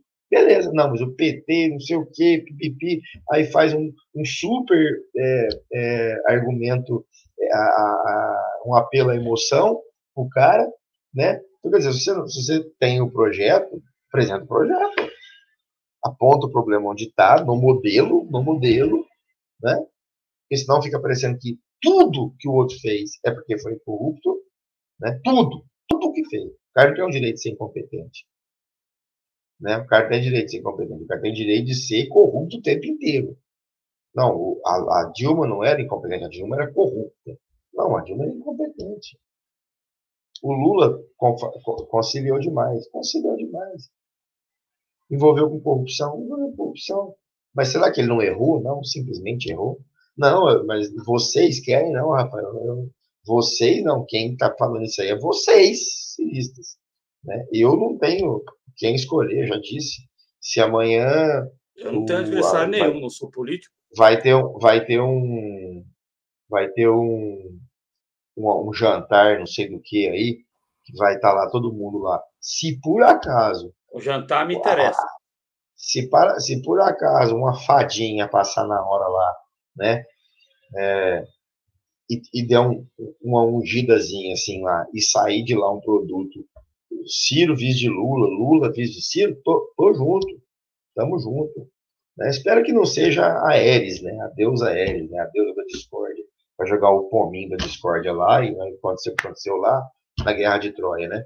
Então, é, é, é, espero que não aconteça isso. Mas eu não tenho que escolher, eu não tenho que escolher. Eu, eu, eu, o que eu vou falar é o que eu vou falar, o que eu penso, da mesma forma que vocês falam, então, tem todo direito de falar mesmo, é que eu espero viver num país é, dentro da democracia burguesa que o político seja o mais técnico possível e que traduza isso para o povo da maneira mais perceptível e mais apreensível possível. E não precisa ficar falando do outro e o outro o outro para usar de subterfúgio para no final ficar parecendo que eu tenho a resposta fácil para a pergunta difícil. Entendeu? Porque o Ciro, ele, infelizmente, que é uma, uma crítica de, de, de, amigo, né? O Ciro é o cara da bala de prata, gente. Infelizmente. Estou falando dos, dos, racionais, né? Porque você tem o, o Bolsonaro, que é um imbecil completo, que para ele tudo é muito fácil. Né? É para o meu filho tudo muito fácil, né? Papai, compra ali aquele negócio para mim. Não, filho, não pode. Por que, papai? É só ir comprar. Ele não tem noção que eu preciso arrancar 100 conto do bolso para pagar na merda do negócio para ele, né? Então, o, o Ciro tem muitas coisas de responder fácil a coisa, coisa que ele sabe que não responde fácil. O que, que você faz? Uai, você aumenta, você trabalha com, com, com, com tripé. Você aumenta o consumo, você aumenta a produção. Você aumenta a produção, você aumenta a demanda. Você aumenta a demanda, você aumentou é, emprego, você aumentou emprego. E renda, você aumenta a inflação. Você precisa ter controle de inflação. Aí isso já é um impeditivo. Você precisa, você então, precisa aumentar, ter aumento real do salário mínimo. As pessoas precisa, se então. endividaram, então, as pessoas se endividaram quando então, assim, foi cara, interrompido o aumento real do salário mínimo. Foi, é, foi, foi, uma, foi uma, um problema cultural, claro que o PT faz parte desse, desse problema, né? Por, por, por não investir, por exemplo, e, e, aí eu acho que é um trabalho a longo prazo, né? É, em educação de base, por exemplo o, o MEC realmente ter uma ação de educação de base. O menino ter algum interesse lá em, em, em, saber, saber coisas, gente. Saber qualquer coisa, qualquer merda. Esses caras têm que saber qualquer bosta. Né? Mas a gente não tem isso aí, porque a gente tem um projeto de deseducação no Brasil é, histórico né? E eu não vou dizer que, que o PT lutou contra isso, mas quem lutou contra isso até hoje acabou se dando mal no final das contas. Ou a gente vai começar a falar que cada um que cuidou, que tentou fazer isso aí é culpado, a gente falar que tem uma coisa muito maior que isso aí, que a gente precisa lutar contra essa coisa. Então, quando o Ciro não fala que é contra essa coisa, que é um sistema todo bem montado em cima de uma estrutura, né? Que independente de quem está lá, isso vai se repetindo e a gente precisa que essa repetição cesse, né? Ah, que legal que eu falei isso. Eu falar isso aí não tem valor nenhum, mas quem está tá falando isso aí é o Ciro, é o Lula, é o quem for, quem quer que seja. O cara ir começando a ter algum outro tipo de discurso na cabeça dele que faça sentido, que seja que seja perceptível para ele e que não fique em, em, em, coisas muito simples, né? Que o cara acha que é tão simples que aí acaba falando, uai, se é tão simples assim, isso não foi feito, então política é tudo vagabundo mesmo, acabou, eu não quero saber de política. Ô Daniel, mas o, o aí, é, para ser bem, bem, assim, da minha parte é bem rápido mesmo. Mas o Ciro não falava? O Ciro falava. Ele mudou em razão da, de 2018, principalmente, mas depois, agora, nesse, nessa pré-campanha para 2022. O Ciro, o Ciro era esse, esse representante que tinha essa fala profunda mesmo, que sabia apontar o dedo, encontrar ali quem estava por trás. Os, pelo menos é o que eu me recordo do, da, das, das entrevistas, que, das inúmeras entrevistas que o Ciro Gomes deu na vida dele. Né? Ele sempre Sim, cara, mas... falava coisa que o Lula nunca falou ou que nenhum outro falava. E ele não Sim, apontava e responsabilizava o, go o, governo de plantão. Sim, mas ele está fazendo isso. E ele está fazendo isso numa hora chave. Né? Ele está fazendo isso numa hora. Talvez ele tenha feito a vida inteira dele a coisa correta. Só que a hora que ele foi chamado a fazer mesmo, ele não está fazendo. Mas aí eu estou falando dele, gente. Assim como é, a gente espera que o Lula tenha posições muito, muito diferentes. Por exemplo, no, lá no, no, no Podpah. Cara, os moleque são simplórios, cara, no sentido de conhecimento sobre política. Mundo falando que são bons, boas pessoas, tô falando isso. Então, o que, que a gente.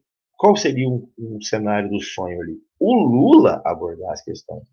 O Lula mesmo pôr o peito no trem, não, ele ficou lá, aguinha com açúcar, os caras tomou aguinha com açúcar também, ele tomou, todo mundo caiu a pressão tal. Passou um pouquinho, devia estar assim lá. Passou duas horas, acabou. Foi é, passou, entendeu? Ele mesmo tinha que falar, ó, deixa eu falar uma coisa da militância aqui. Está sendo falado a questão do Geraldo Alckmin aí, e é isso, é isso, é isso, é isso, é aquilo, e mesmo que você não concorda, eu tô falando aqui, porra. Tô falando, caralho. O Lula não faz isso. Esse é um pragmatismo desnecessário para mim. O de fazer a chapa, às vezes, é um, é um, pragmatismo que nós vamos ter que reconhecer lá no futuro como positivo se acontecer é, e for o Lula mesmo candidato e ganhar. Né? Agora, esse de não expor, de não vir a, a público e falar por quê, e falar por sete vezes, e falar para todo mundo fora dessa militon, mili, militância, militância que tem por aí, né, que só, só, quer, só tem que escutar o que os, os papai Lula e papai Ciro estão é, falando aqui para me ungir, né? Tá vindo aqui com a varinha dele aqui, eu tô concordando. Ninguém consegue discordar do Lula e do seu político de, de, de, de de estimação, né? Mas o que, que a militância tinha que estar tá fazendo? A militância mesmo tinha que estar tá falando, ô, PT, vem explicar para nós aqui esse negócio dessa federação aí, conta para nós como é que é, conta para o povão aqui, e não ficar popular, no que estão, né? e não ficar nesse silêncio, vem cá falar, é, o, o, o, Lula, essa questão, por que o Alckmin? Por quê? Explica, a gente é burro, Lula, explica para nós, por que o Alckmin? Se ele explicar lá e for uma boa explicação, você fala, beleza. Se for uma bosta de explicação, uma bosta de explicação. Entendeu? Sabe? É, então, assim, ó. É, o, o, Rafa, mas é o que eu tô falando aqui. Isso aqui é, é, é, é dos políticos. Eles estão usando os subterfúgios mais rasteiros possíveis para não falar com a gente o que a gente com a gente o que a gente gostaria de ouvir, inclusive para militar por eles né? Para fugir. É... Não, não, e, e, isso é engraçado, né? Porque é, é primeiro que eles usam desse subjeito, subver, subver, opa, já é uma e meia da manhã. Subterfúgio. Subterfúgio, exatamente. É, para fugir das, das, dos debates sérios, mas tem essa galera que milita por ela, por essas figuras, né? Então essa galera que milita por essas figuras ficam ali tendo que fazer malabarismo no dia a dia. Eu, eu sou da, da, da opinião de que quem, por exemplo, é militante de um partido ou de alguma figura política e porventura venha a se conformar por alguma articulação, eu acho que essa pessoa deve se manifestar. Ela deve ter espaço para se manifestar. Acho que ela tem que se manifestar. Acho que ela tem o dever e a obrigação de se manifestar. Porque o que eu mais noto é que as pessoas, talvez elas não se conformem, se conformem com aquilo, mas elas não se manifestam elas não se manifestam. Então, assim, elas, vou dar esse, esse exemplo prático para a gente até falar disso também rapidinho. Amanhã vai rolar, amanhã já, né? Já estamos sábado, no sábado, então amanhã vai rolar o tal jantar do Prerro, né, do Prerrogativas do Lula com o Alckmin e ainda tem o convite aí para o Ciro Gomes. Não sei se ele vai aparecer aqui em São Paulo para participar desse encontro. É, muita gente na militância do PT é, passou por várias, várias fases do luto, né? teve a negação, aí agora já tem essa história de que não, né? É, tudo bem. A pesquisa da Datafolha ontem fez um recorte também, Daniel, a respeito desse assunto. É, 70% dos entrevistados disseram que não mudam o voto no Lula se de repente ele compor com Alckmin. É, 16% dos entrevistados aí sim mudariam de voto, deixariam de votar, sei lá, em outro candidato para votar no Lula se essa composição se confirmar. É, então, assim, esse exemplo claro e concreto do, do Alckmin, com, do Lula com o Alckmin, então, do Lula com o Alckmin tendo, sendo vice. E veja, pode ser que o Alckmin venha a ser vice não por um partido que nem, olha só, por um partido que não seja nem de centro-esquerda, pode vir por um partido fisiológico, o Solidariedade, que é um partido de aluguel mesmo. É, é pode ser essa composição. Então, assim, a, a, militância fica fazendo malabarismo quando ela não deveria fazer malabarismo. Ela simplesmente poderia falar: eu concordo ou discordo. Eu aceito. Não, não, eu não. Eu não eu mas mas, mas é porque eu acho, é porque eu acho que a gente fez um a gente tem um problema. A gente pegou a política e institucionalizou ela de uma forma totalmente hierárquica. Então a gente não vê política como ação da cidade, a gente vê política como uma ação institucional hierarquizada é totalmente verticalizado, igual o Merlin comentou aqui. É, segundo a Glaze, ainda não houve explicação porque isso é cogitado e não decisório. Mas dane-se, né, cara? Dane-se se não é decisório.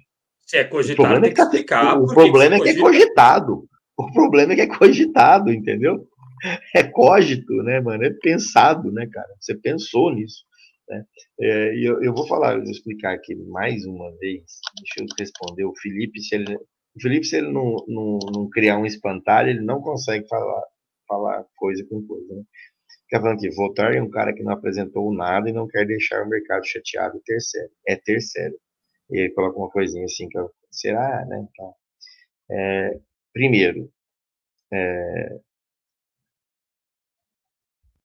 eu vou falar de novo aqui. Isso aqui não é ser defensor do Lula. Isso aqui é só saber que vive no planeta Terra, né? é, e saber ler, e saber e saber que o Lula foi presidente do Brasil duas vezes. Então, é, o Lula ele apresentou dois mandatos, dois, coisa que o seu Ciro Gomes não conseguiu ap apresentar nenhum ainda, né? E, e, e que vai e está tá pleiteando legitimamente fazer. Então, o Lula tem dois mandatos que seriam apresentações aí, né, Felipe? Que ele já apresentou. Né? Essa apresentação tem erros e acertos. Existe um documento no Perseu Abramo, que é um projeto que tinha do PT há algum tempo já, que está lá, né? E o Fernando, o Fernando Haddad tinha exatamente 63 páginas de projeto de governo, de plano de governo em 2018, igualzinho o Ciro Gomes, tinha 63 também, se eu não estiver enganado. Então, esse, esse, essa balela aí, esse espantalho aí, é, de que eu estou falando isso, que estou defendendo o Lula, porque não apresentei nada, e que o Lula não fala para chatear o mercado. Isso aí, cara, é que eu tô falando, é aquele negócio que eu falei lá. Eu não acredito que isso é burrice da sua parte. Eu acredito que isso aí é beira o mau caratismo. Porque a explicação que eu dei acho que é muito clara. Eu disse, o Lula, eu, eu, Daniel, acredito que o Lula está pensando dessa forma. Eu ainda disse que eu estava pensando, eu estava brincando de vidente, de, saber, de pensar o que o Lula está pensando, que o PT está pensando. E é o que, no fundo, eu, Daniel, também pensaria em fazer. Mas aqui eu tentei fazer um trabalho de imaginar o que eu estava pensando. Falei brincando isso na live do Merlin, que o Lula não vai tocar em certos pontos em pré-campanha, que o coloque em problema de ficar sofrendo o tempo inteiro ataque desproporcionado, proporcional nessa hora aqui do mercado financeiro que tem um peso muito maior que o Lula fala, que o Lula tem dois mandatos de presidente, o Lula tem uma representação aí para os caras que é negativa para os caras. Se fosse positiva, Lula não teria sido preso. A não ser que você seja um débil mental igual aquele Davi Miranda, que diz que o Lula foi preso porque queria ser preso, porque achava que não sei o quê. Quer dizer, o cara sabia o que ia acontecer depois. Né? O Davi Miranda, o Lula sabia que ele ia ser preso, ia ser solto, que ia ter. Ele sabia tudo. Quer dizer, isso é ser abilolado. Isso é não ter sério. Desculpa, eu não, eu não conheci aquele Davi Miranda. Eu via lá, eu achei ele bem, bem, bem devagarzinho depois dele falar esse tipo de coisa, esse tipo de cretinice aí, né? A mesma coisa agora falar agora que o Ciro quis que a polícia fosse lá para criar um, um factoide aí, para ele, ele, subir em cima desse tamanho e fazer discurso moralista, parará, parará, parará, né? O Ciro não quis isso, filho. O Ciro vai usar isso aí da forma que tem que ser usado. Né? Então, quando o, o, Lula não fala alguma coisa, não é para porque ele não quer chatear o mercado, ser o retardado, é porque ele acha que a, o contraponto do mercado vai fazer mal para ele, seu retardado. Ele não tá com um dodóizinho, tadinho do mercado. Eu não vou falar isso para o mercadinho ficar tristinho, não, Felipe. Larga de ser retardado, cara. Ele não vai falar isso aí para não voltar contra ele, para a campanha, coisas que vão fugir do cerne que ele quer manter para a campanha, caralho. É isso, porra. Felipe, você precisa entender as coisas, cara. Você precisa voltar a estudar, mano. Precisa terminar o segundo grau, cara. Precisa pegar livro. Precisa poder entender o que, que as pessoas estão falando, cara.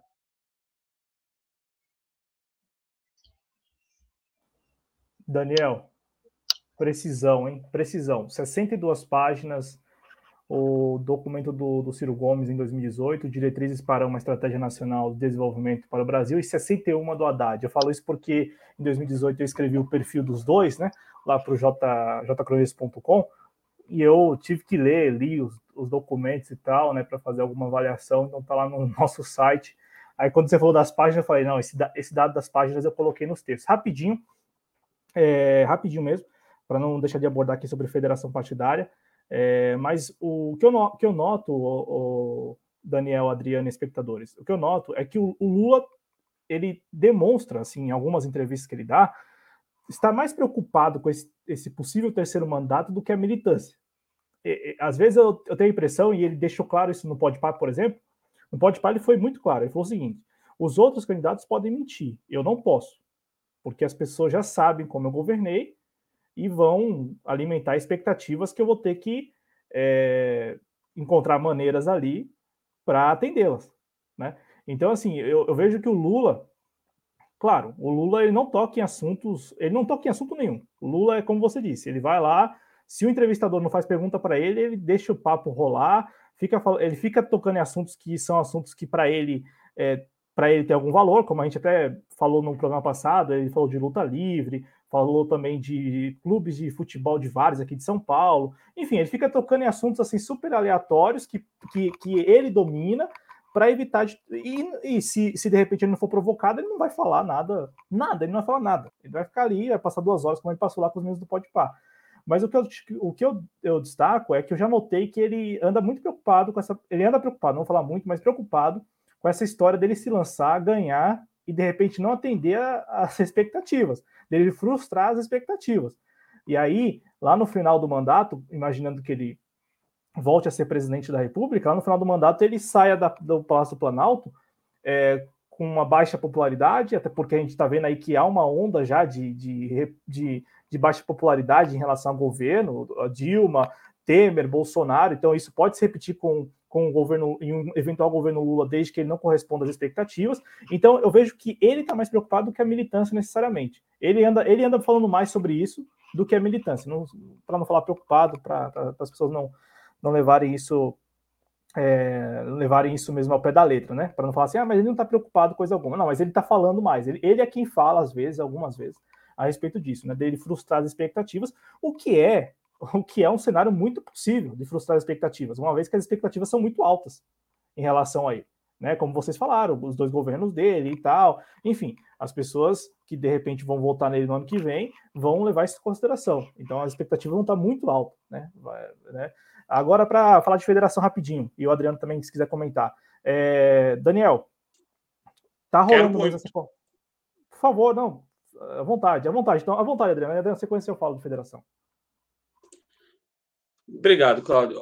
Eu só queria fazer dois pontos aqui, é, rapidinho do que a conversa toda, porque o Daniel eu, é, ele fala muita coisa bacana, né? E também quando o cara que é bacana, existe os comentários que o Daniel ressaltou aí, inclusive dos comentários saiu uma pergunta que eu ia fazer, mas nós vamos falar de federação, então não vou fazer, até porque se é uma pergunta idiota. Mas eu, eu fiquei com vontade de fazer essa pergunta porque dar ênfase a um negócio até que eu ia falar, mas não vou fazer não pelo adiantado da hora. É, eu só queria trazer dois pontos para comentar sobre a questão da federação é, e do Alckmin E só o ponto do Frank aqui lá atrás, que eu fico com vontade de comentar as coisas.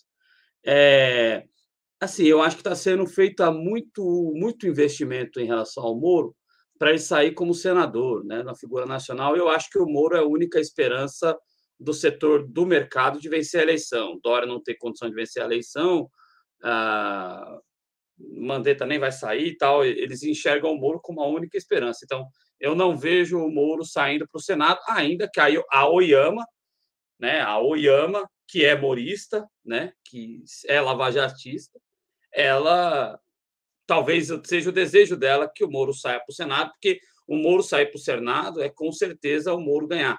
Agora, eu não acho que eu acho que ele não acho que eu acho que eles vão podem até perder com o Moro agora, mas o Moro é jovem o suficiente para ser candidato de novo em 2026. Provavelmente terá o Ciro Gomes e o Haddad como adversários em 2026. É, e sobre a questão Alckmin, rapidinho, para eu poder dar minha opinião sobre isso também, que a gente fica com vontade de opinar. Veja, o, o, eu fiz um programa ontem, é, essa semana, não foi ontem não, aqui na TV Jovens Cronistas, o Daniel, com o professor Rony Herget. E eu e ele temos posições muito parecidas. Eu, eu fico muito tranquilo, porque aqui na TV Jovens Cronistas a gente nunca indicou, pelo menos eu, Adriano, não, acho que se aconteceu, não foi nem comigo nem com o Cláudio. Apesar que não falo pelo Cláudio. Mas o Cláudio tenho certeza que não. Ele é até menos emocionado que eu. Como a gente não indica voto em ninguém aqui, a gente leva a pessoa a pensar em quem ela vai votar, eu, Adriano Garcia, eu digo neste programa, já que foi citado isso, que eu não me sinto confortável em uma chapa com Alckmin e já coloquei aqui neste programa e também junto com o professor Rony que não acho que não se, que se ganha nada trazendo Alckmin para a chapa, porque o eleitor dele não vota no Partido dos Trabalhadores. Uh, ainda mais se o Alckmin se filiar à solidariedade, entendeu? vai trazer um monte de tranqueira. Eu acho que o PT está fazendo, pode fazer uma federação com partidos em que ele não vai poder confiar. Não dá para confiar nem no próprio PSB, apesar de estarem se filiando pessoas de valor lá, como o Flávio Dino, como o Marcelo Freixo, que deve sair para governador do Rio de Janeiro. Mas eu acho que nem no PSB dá para confiar, que dirá em PV, aliado histórico do PSDB, e que dirá em solidariedade do Paulinho. Entendeu? Então, eu penso da seguinte maneira: aqui, na, aqui eu nunca vou chegar, e diferentemente né, de, do que alguns pensam, eu nunca cheguei aqui, nunca vou chegar aqui, vote em tal pessoa, até porque a gente cobre o processo eleitoral.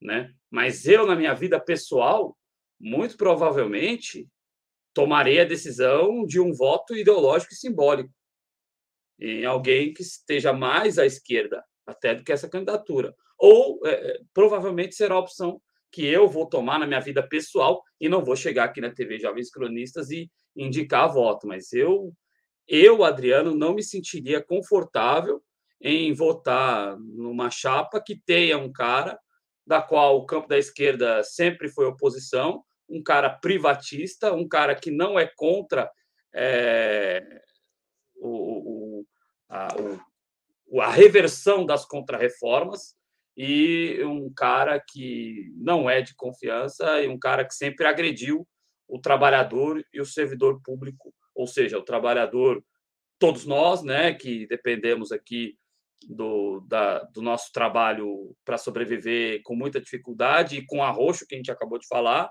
e também o trabalhador direto do Estado, que é o servidor público. Então, eu, Adriano, Nunca vou chegar e dizer aqui, não vote no Lula porque ele fez uma aliança com o Geraldo Alckmin.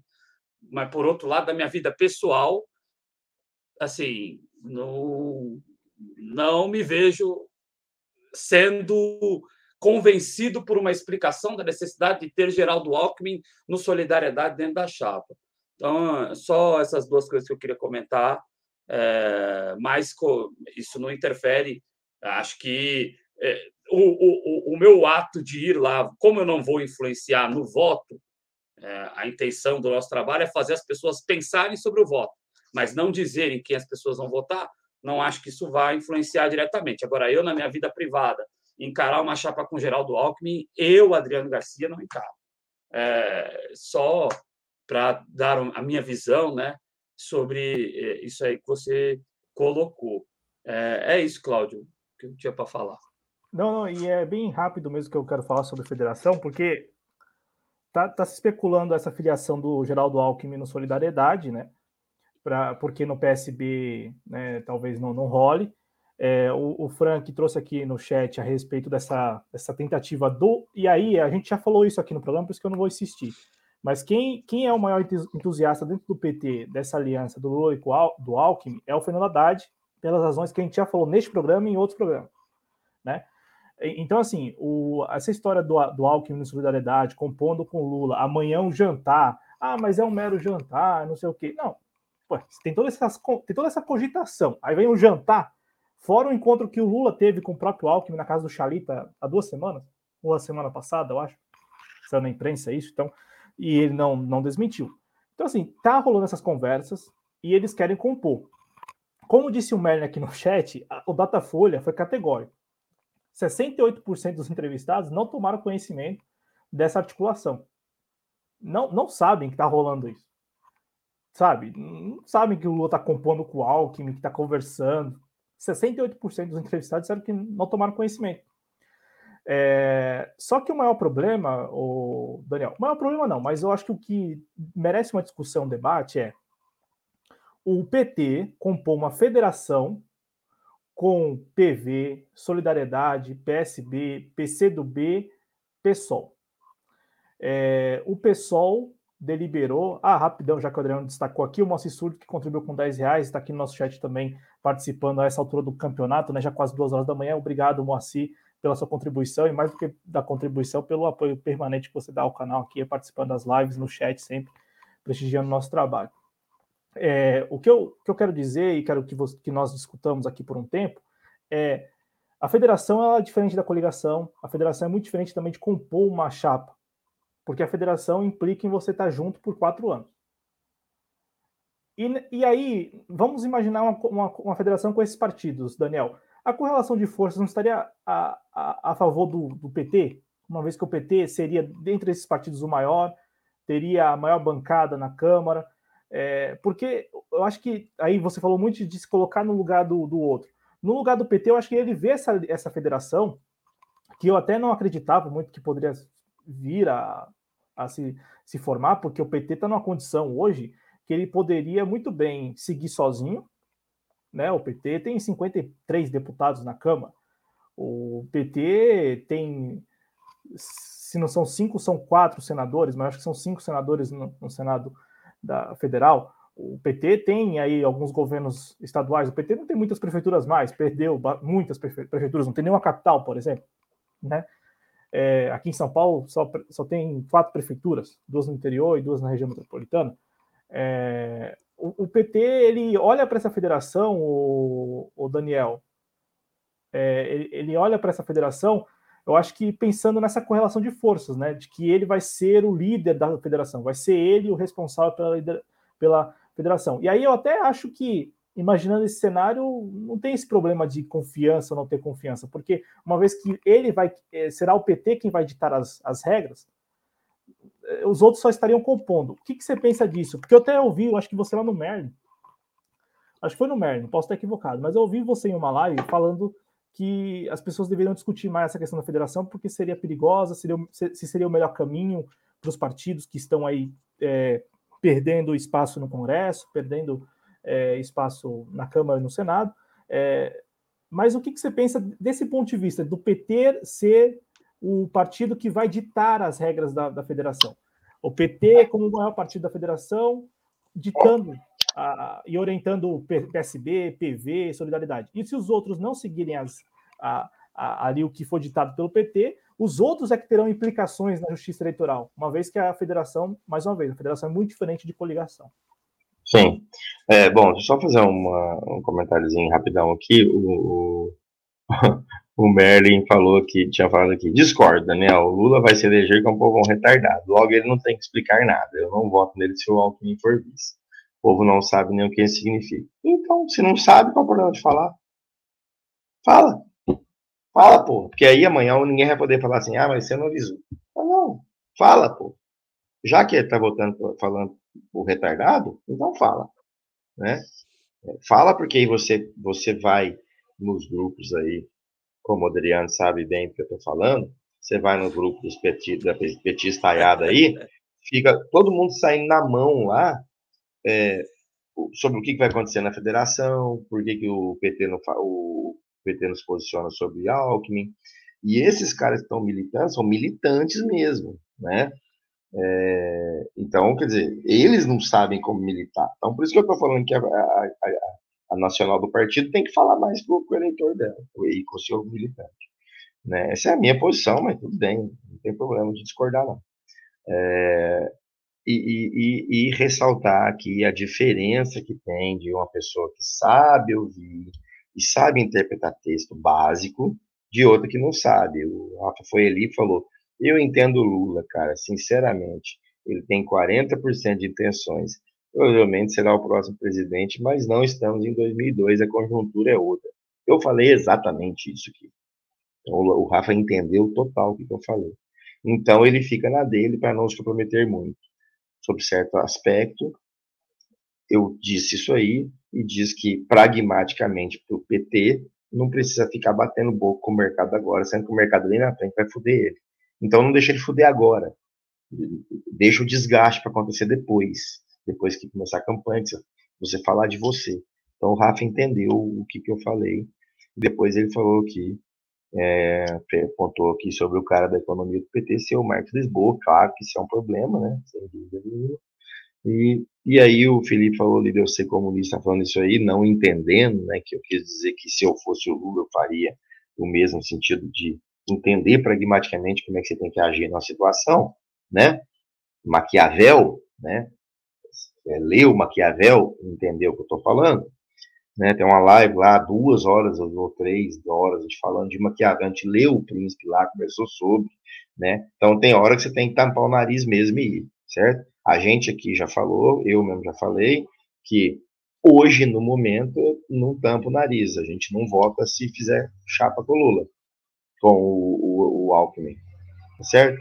Em uma outra situação ali na frente, com 49 a 48, 50 a 49, às vezes a gente vai ter que falar assim, opa, será? Né? Se tiver segundo turno. E aí, como é que faz? Entendeu? Então, e aí ele fala, mas Felipe, Daniel é comunista, mas está na realidade capitalista de política institucional, pragmatismo na palavra. É isso aí. Isso aí, Rafael. É muito bom quando as pessoas, quando tem alguém que pode entender o que a gente falou e traduzir para o coleguinha que não consegue entender as coisas. Inclusive, você não me ensinou nada do que é condicionante. Ou que não quer você, entender as coisas. Você falou de condicionante, eu, te, eu falei, te dei o vídeo que não tem condicionante, você não viu o vídeo lá. Estava lá desde o começo da live o link do vídeo dele falando lá se o Sérgio Moro, não sei o quê, tá certo? Bom, quanto à federação, é,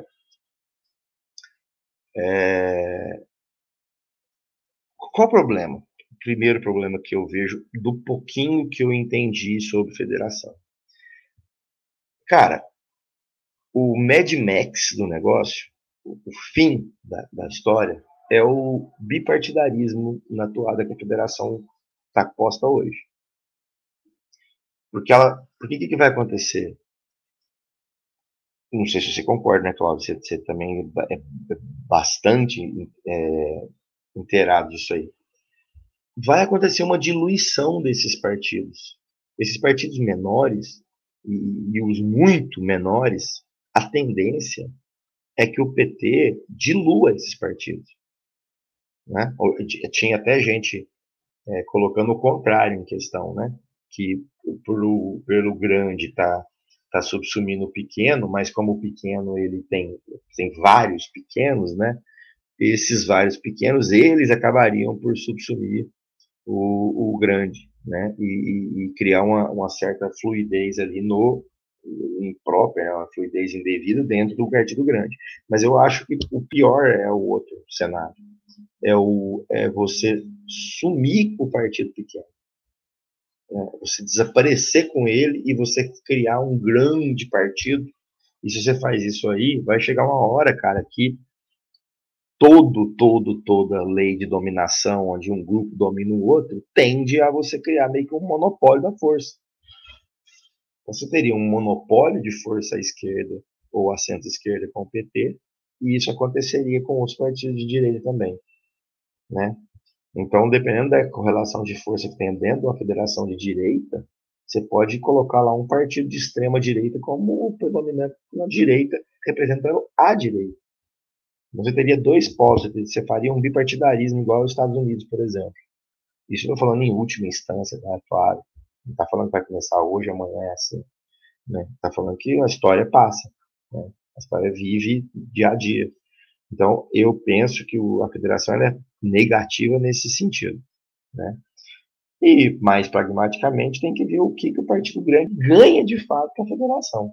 Né? Porque se a gente sabe que tem uma, um tipo de regramento específico para a federação. Né? A, a ligação que os, que os, deputados têm, por exemplo, ela é, ela é irruptível, né? ela é incorruptível, o cara não pode sair sob pena de perda de, de valores de fundo, de fundo, de fundo é, eleitoral, partidário, enfim, é uma série de regras né, que você tem. Então, é, eu acho que o problema é para a política institucional, no final das contas. Você vai perder a representatividade. A gente vai sair de um, de um, de um caos de 300 partidos, né? Lógico, não são 300, mas esse tantão de partidos tem aí. Logo, você não tem um, um alinhamento ideológico coerente que faça que crie frentes políticas que vão construir alguma coisa, então isso é, isso é ruim, mas você vai ter um contraponto muito, muito perigoso disso, que é colocar tudo na mão de um partido só. Né? Porque eles vão se unir até que vai chegar uma hora que vai ficar um só. Né? Quer dizer, onde é que fica a representação popular, essas coisas. Então, acho que esses são os problemas que a gente tem que ver da, da, da federação. Pontualmente, eu, não sei, eu vi que tem muito petista é, detalhe, gente, a gente está falando petista aqui porque está acontecendo no PT, né? A gente, senão fica parecendo que a gente está vindo aqui falar do PT, não. O PT está tá, tá, tá enviesando, está tá alinhavando uma, uma federação com outros partidos de esquerda. Então, se for acontecer, se for acontecer lá com, com o PDT, se o PDT fazer parte, se for acontecer com o DEM, se for acontecer com o PSDB, isso vai ter lá uma federação, a gente vai discutir sobre isso. Então, é, é isso que eu penso da, do modelo federação para qualquer um. Sim, eu vi que o Zé Genuíno é contra a federação. Né? e agora eu queria ver vocês, o que vocês, que Não, vocês Vamos lá, que eu quero, agora eu quero dar uns pitacos aqui. A executiva do PT é, autorizou, acho que foi ontem, né? Deliberou, inclusive uma votação expressiva lá foi o, dire... foi o, diretor... foi o diretório, foi o diretório do, do PT, o Diretório Nacional do PT, deliberou a favor de conversas a... para a criação da federação. E a executiva agora é quem vai, né, é quem vai dar andamento a essas conversas. O pessoal também, o pessoal também está interessado. Porque na cabeça dos, desses partidos, e aí eu gostei muito que você trouxe, Bárbara, porque quando a gente trouxe esse tema aqui na TV Jovens Cronistas, a gente trouxe no ato, ali no dia, na segunda-feira, que o Congresso derrubou o veto e criou a, e, e, criou né, a federação partidária e tal, a gente comentou a respeito das implicações disso. Né? É, como você disse, a federação partidária é muito diferente da coligação porque ela, ela começa com a, com a eleição, ela não termina na eleição, né? ela começa com o resultado da eleição, porque é a partir dali que você vai saber quem serão seus, seus colegas no Congresso, né? de bancada mesmo, né? a bancada da federação X, a bancada da federação Y. E o mais interessante é que os partidos, eles vão, que rolou isso também, eu sei que isso é tacanho, né, mas rolou isso na, no Twitter, um cientista político, acho que foi um cientista político falando que os partidos seriam obrigados a escolher um único número para a urna, o que não é verdade. Né? É óbvio que não é verdade, minha gente. Quem vai votar no PCdoB vai votar 65, quem vai votar no PT 13, quem vai votar no PDT 12. Ninguém vai escolher, ah, vamos votar todo mundo no 13 e vota na federação. Não é isso que está colocado. É, o que eu penso a respeito, Barba, é que a própria oposição, esses partidos menores de esquerda, é, no Congresso, que tem representação no Congresso, eles, eles foram alimentando, na verdade, eles alimentam esse cenário que você pintou, a construção, o desenvolvimento desse cenário que você pintou de, de bipartidarismo. Hoje mesmo, hoje, o Congresso foi lá e derrubou o veto do Bolsonaro e ampliou o fundo eleitoral, certo? Para 5,7 bilhões de reais. Hoje não, ontem, sexta-feira. Só que ninguém da oposição, da oposição só o pessoal votou contra. Do, de resto, todo mundo votou a favor da ampliação do, do, do fundo eleitoral. Só que ninguém da oposição pautou, claro que não caberia pautar nesta votação, mas não pautou também durante a discussão é, do orçamento, não pautou é, regras, digamos, de distribuição é, igualitária para todos os partidos. Não. O PT está lá defendendo os 100 bilhões que ele tem, o PDT está defendendo, sei lá, os, os, os, poucos bilhões que tem. Enfim, o PCdoB também defende ter lá os seus poucos bilhões, né? O, milhões, perdão, perdão, milhões, né? Seus, seus poucos milhões, é, o PT com seu, seus 100 milhões de reais. Enfim, Cláudio, os partidos. Oi. Cláudio, é, o Rafa, só, o Rafa tá indo embora ali. Abraço para você, viu? Saudade de você aí. Parece mais pra gente conversar aí, cara. Abração para você. Abraço aí, Rafa. Valeu pela audiência, viu, cara? É, mas só para ser também objetivo aqui, para não ficar dando voltas, o, os partidos, na minha avaliação, ele, e o PCdoB mostrou isso muito claro no, no Congresso, estão, estão pensando apenas neles próprios e principalmente nas figuras que já estão no Congresso. Não por acaso o PCdoB ficou. O PCdoB é, chegou ao ponto lá de o, o, o, deputado que é irmão do Renan Calheiros, é, esqueci o. Acho que é Bulhões Calheiros, né? É isso o nome dele? É, posso procurar aqui, mas o, tem, um, tem, um senador, tem um deputado que é irmão do Renan Calheiros, né? Que é do PCdoB de Pernambuco. É, e aí ele chegou a, cumprir, a, chegou a parabenizar, bater palmas para um deputado aqui do, do, de São Paulo do PSL, porque ele tinha votado a favor da, da derrubada do veto. Enfim, o pessoal estava super emocionado mesmo lá no dia da votação. E o que eu penso, Daniel, é que eles estão preocupados com os deles mesmo. Então, assim, o pessoal do PCdoB quer renovar o mandato.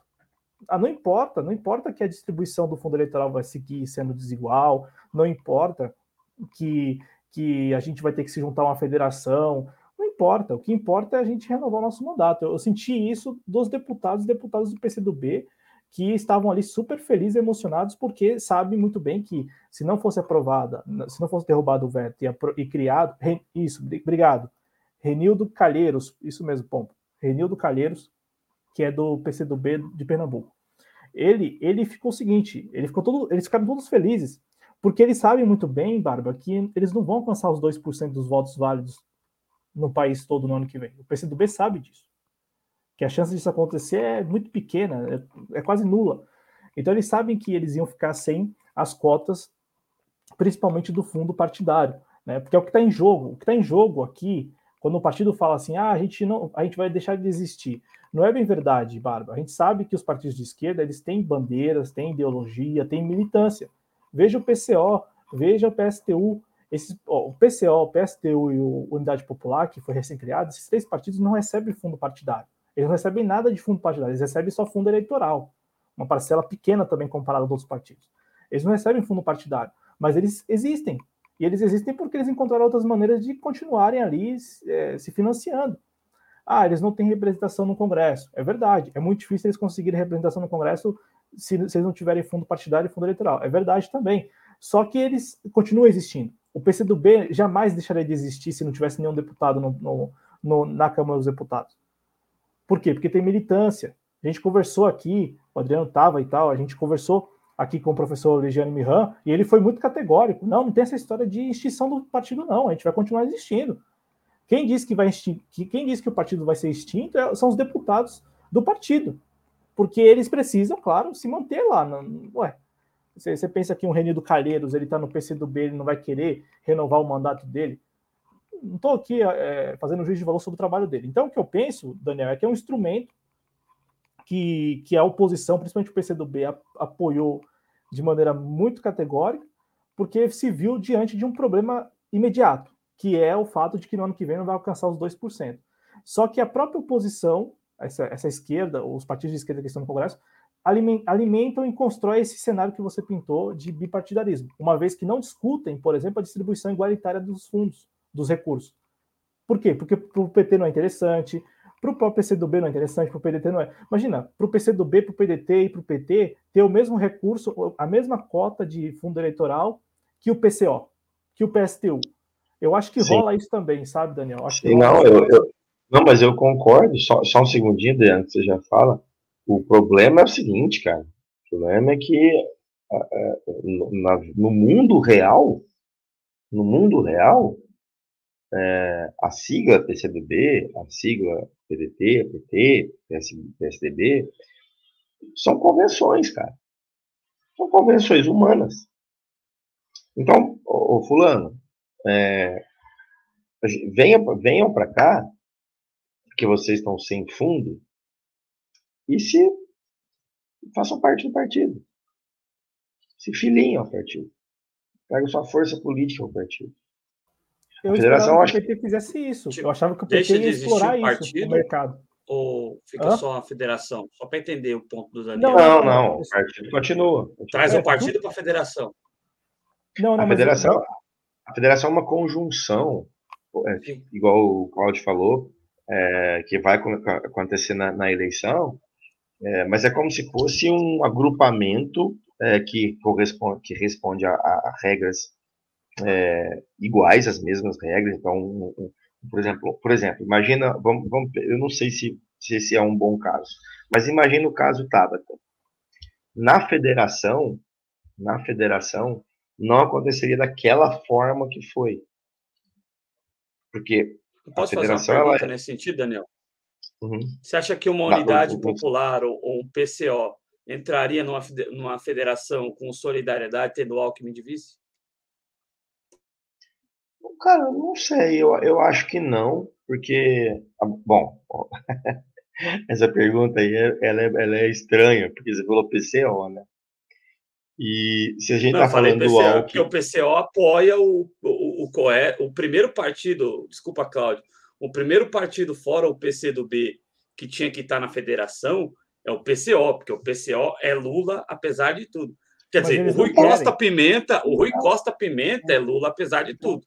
Agora, hoje eu dei um retweet lá no arroba Jovens Cronistas, num tweet do Antônio Carlos Silva, nosso companheiro, que já teve algumas vezes aqui na TV Jovem ele destruindo esse negócio de Geraldo Alckmin, né? Então, assim, é o Rui Costa Pimenta, e aí é, ele teve até Cara, no canal do Anitta Blean para assistir. É o Rui Costa Pimenta, que é Lula acima de no, tudo. No, é ca no caso do Alckmin, é, sob o ponto de vista do, do PCO, sendo Rui, né, o cara que a gente sabe que ele é, em relação à teoria, em relação a, ao que ele defende enquanto política, e enquanto teoria política, né, e principalmente dentro do, do, do, do viés ideológico dele, né, o viés ideológico, é, ele vê que dialeticamente, dialeticamente, é, o Alckmin é uma contradição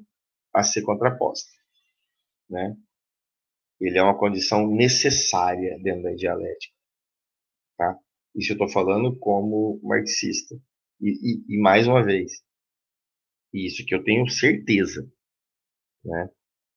É, só pode ser essa visão do, do PCO enquanto partido marxista revolucionário na, na questão do Alckmin, tá? Porque ele entende que o Lula precisa ganhar, então eles entendem que, vamos, vamos imaginar assim, ó, existe uma tese que fala que a gente precisa, que, gente, que, que, que o Brasil está no momento que precisa ter um candidato de, de esquerda ou centro-esquerda que precisa ganhar essa eleição.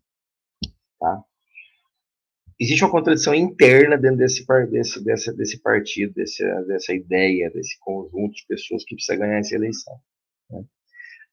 As contradições são: a gente precisa de agrupar mais pessoas próximas possíveis e compor da maneira mais ampla que der. Porque depois vai ter uma antítese disso aqui. Né? Para eu ter uma antítese disso aqui, que combata isso aqui, e a síntese seja alguma coisa que me agrade, que me atenda, eu tenho que engolir o Alckmin. Entende? Você entende que é, que é esse o pensamento dialético lá na cabeça do, do, do Rui. Porque não faz sentido, gente. É, ou é isso, ou esses caras estão malucos. Eu destaquei entendeu? que é o pensamento do Rui. Né? Tem militante do PCO que é contra. Né? Esse é um pensamento Sim, mas, mas então é partido, é o pensamento do PCO, né? Não, mas, é. o, mas o Rui não é, mas o Rui é contra. O PCO é contra. O PCO, o Partido da Causa Operária, ele, ele, ele acredita ele vai parar. articulação. Ele acredita ele vai parar articulação. Não, rapidinho, ele acredita essa articulação aos setores da, é, de direita do PT. Ele fala que isso, isso é, é, é preciso combater os setores de direita do PT. Inclusive é, mas, eu Lula. Declara... mas eu vi uma declaração do Rui Costa Pimenta em que ele diz que. É coisa deles, né? Mas aí. Mas aí. Não, eu tô falando. Ponderar... Mas aí pode só falar, uma coisa, falar. Cláudio. Tem uma declaração do Rui Costa Pimenta em que ele diz que é contra, mas é o que o Daniel está falando. Se, o, se for feita essa escolha pelo Alckmin, é Lula, inclusive com Alckmin. Tem uma declaração do Rui é, Costa Pimenta. É, é o que eu estou falando. É dada a esses canais que tem mil simultâneos aí é, no campo Sim. progressista, entre aspas. Sim, se, se o, o, o PCO e aí o, o Rui tem essa posição e o Rui é a cabeça central do PCO, é o PCO. É o PCO que pensa, porque a gente está numa merda, igual eu falei, a gente tem uma, uma visão de política institucional hierárquica hierarquizada, verticalizada. O Rui pensa assim, o PCO pensa assim, pronto, acabou. Ah, mas o militante, foda-se o militante. Foda-se o militante. Porque só pode é ser. Eu, quem eu citei não é qualquer militante, PCO, ele é uma figura importante dentro do PCO de sim, São Paulo. Sim, porque ó, o PCO ele é artigo, ele é, ele é, é, é, lutador direto aí nas coisas que, que o Alckmin fez contra contra o professorado aqui em São Paulo, por exemplo. Então, para ele estar tá desse lado, é só essa explicação do ponto de vista marxista. Se ele tiver algum outro, ele realmente precisa explicar para a gente. A gente saber qual seria essa outra, esse outro ponto do Rui que faz o PCO ter essa posição aí, né? Mas assim, mais uma vez, o que eu estou falando aqui é certeza no sentido do ponto de vista marxista. Se o Rui tem alguma outra coisa, seria muito bom ele explicar e a gente saber por quê. De repente concordar ou discordar, né? Acho que a gente acabaria discordando também. Mas... É que a, é que a posição é... do, do PCO, a posição mesmo, se você entrar no Diário da Causa Operária, se você escutar, enfim, a posição é isto aí é coisa de setores de direita, setores internos de direita do, do PT. Eu, eu não estou concordando com isso, eu estou falando a versão que eles ficam é, propagando, o PCO fica propagando em todos os seus espaços. É, é, até essa, esse negócio que o Adriano trouxe, ah, não, se Lula tiver com vice, a gente vai de Lula isso entra no que trouxe o, como disse o Adriano, trouxe o Barba, né? Encontrando justificativa dentro da, da teoria, enfim, dentro do que pensa, dos princípios do partido para sustentar isso. Só que não quer dizer que a campanha, a campanha contra esta chapa, contra essa formação, ela não vai seguir. Tanto é que, é, mesmo com, esse, com essa justificativa, o PCO ele segue quase que diariamente lembrando quem é Geraldo Alckmin e acreditando essa articulação a setores. Só que é como você disse, Barba, o Lula tá nesse setor aí, filhão. Então, o Lula tá nesse é, setor. É, falando. O Lula tá a Gleisi, é mais, a Gleisi, a Gleisi deveria ser candidata a presidenta. E não, o, nesse sentido, a candidata deveria ser a Gleisi Hoffmann e não o presidente Lula. Que me desculpe, o presidente o Lula. Lula. O Lula. Sim, sim. Mas esse sim. negócio de federação é por... rapidinho, não, vontade, Daniel. Vontade, vontade, perdão. Não, não, cara. Foi, pode, pode, pode dar sequência aí. É, não, que eu quero compartilhar uma tela com vocês, porque olha só como tá bagunçado esse negócio de federação, né? Tem gente que nem é presidente de partido negociando no Twitter é, formação de federação. Vamos lá. Tá aqui um tweet do Randolph Rodrigues, né? Ele respondendo a um outro tweet do Eduardo, do Eduardo Jorge, que é uma liderança do PV, né? É, uma fusão partidária ou federação que eu considero necessária é reunir o PV e rede com social-democratas de verdade, é bom ressaltar, e social-liberais tipo Movimento Livres. Olha só, hein? É mais ou menos o que acontece na Alemanha no momento. Este é o caminho da coerência, a meu ver. Aí vem o Randolfo Rodrigues, senador do, da rede do Amapá, querido Eduardo Jorge, esta é a fusão coerente e ideal. A disposição da rede é total para concretizarmos. Se, se a disposição do Partido Verde for a mesma, proponho que a oficializemos já em janeiro, só que os dois não são presidentes dos dois partidos. o Eduardo Jorge não é presidente do PV e o Randolfo Rodrigues não é né, presidente de liderança da rede. Então, assim, tão, é, é tão, tá tão assim, todo mundo se aproveitando, mesmo que até gente que não tem qualquer grau de tem influência, né? Ambos têm. O Eduardo Jorge é uma liderança histórica do PV e o Randolfo Rodrigues é o, é o único senador da rede. É, é, o único senador da rede, né? Então tem clara, clara influência, mas, porra, vamos negociar o um negócio em janeiro como se fossem presidentes dos partidos. E o PV, para passar a palavra para o Adriano, o PV estava sendo também é, é, namorado pelo PDT, né? Porque, veja só, nessa, nessa história toda de federação, o PDT está ficando isolado, né? PDT não está participando de nenhuma conversa por enquanto, pelo menos. E, e a Marina Silva, rede, é uma, um agente político que é muito importante para o Ciro Gomes, né? Então, você vê, esse posicionamento, ele coloca a Marina Silva em xeque, porque o Ciro Gomes conta com Marina Silva. Eu não sei se, se tiver algum apoiador do Ciro Gomes aí ainda, pode me desmentir, mas o Ciro Gomes sempre fala com muito apreço da Marina Silva e a Marina Silva, idem, fala com muito apreço do Ciro Gomes. E a Marina Silva é uma espécie de. Sabe, eu sei que a Marina Silva, se tivesse assistindo esse programa, não ia gostar, mas ela é a presidenta de honra da rede, então ela é uma espécie de Lula da rede. Né? Então, é, é, mas a, a, a, colocação do Randolph agora... coloca ela em xeque, mas só. E, Por que coloca ela em xeque? Eu não entendi. Eu, eu não entendi coloca em xeque porque é. Porque, porque é presidente. Vai lá, Daniel, explica Não, não, não. Não, não, é por causa da questão do presidente, não é isso? Do Também? presidente Lula. A federação. Não, do seria... presidente do partido, não é isso? Quem é o presidente mas, do partido? Mas nesse do, da rede. Aqui... Não, então, mas nesse, nesse né, vamos lá, só para entender. Nessa sequência de tweets aqui, eles estão formando, estão pensando em uma federação sem o PT. É uma federação entre TV ah, e a rede. federação deles? Mas, é, mas quem seria o, Eduardo... o candidato? Eles teriam candidato, e o, e o PDT, talvez, aí não. E o PD, aí sim o PDT teria chance, não, aí... se os dois se, entendeu? Porque mas é que se fala nos bastidores, Jorge? é ah. que eu, o, o que eu entendi, desculpa, Cláudio, porque tem se falado nos bastidores que a federação que incluiria o PSB do Márcio França com o Solidariedade do Alckmin é, poderia ter o PV e a rede juntos nessa federação. Foi essa a minha interpretação. Então, eu posso. Vamos, não, não, a interpretação. Vamos, não, só vamos explicar. Então, o presidente do PV, que é o Luiz Pena, ele está conversando com o PT para formar uma federação. Sim. É isso. O, o, Eduardo Jorge, que não se dá bem com o PT. Tá contra. Ele é contra. Então, ele, ele propôs no Twitter que se forme uma federação entre PV e rede. E o Randolph Rodrigues também é, assinou embaixo. Então, assim, Ô, pode haver resistência. Tem, mas tem, tem muita gente que diz que o Pena hoje é figura figurativa dentro do PV. Mas, mas quem muita... é o presidente? É o Pena, né? Então, assim... Mas é um presidente que não teria uma voz de comando, ele seria menos importante, é, segundo o que dizem as línguas ferinas, né? Ele seria, como diria Dalmo Pessoa, mas, gente, mas isso, ele seria menos importante isso... dentro do partido do que o Eduardo Jorge. Mas isso aí é, é ululante, né? Isso é óbvio, né? Isso é, isso é, isso é cristalino, né? né? O que não é o caso, por exemplo, da Marina lá. Mas eu queria fazer uma pergunta aí pro. Essa pergunta seria boa para o Ciro, né?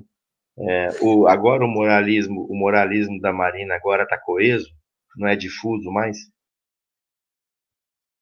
Era difuso até outro dia, né? né? Ele não usava isso aí, moralismo difuso, moralismo difuso, não era? Então, agora não está difuso mais, agora está coesão, agora está firmeza. É, até a, Elo, até a Helena tá junto, né? Até a Heloísa Helena, aqui na Paulista mesmo, a Heloísa Helena fez questão de aplaudir várias vezes. Ficar do, ela empurrou a Gisele Bezerra, que é a, que é a mulher do, do Ciro, para aparecer na foto. Ela empurrou.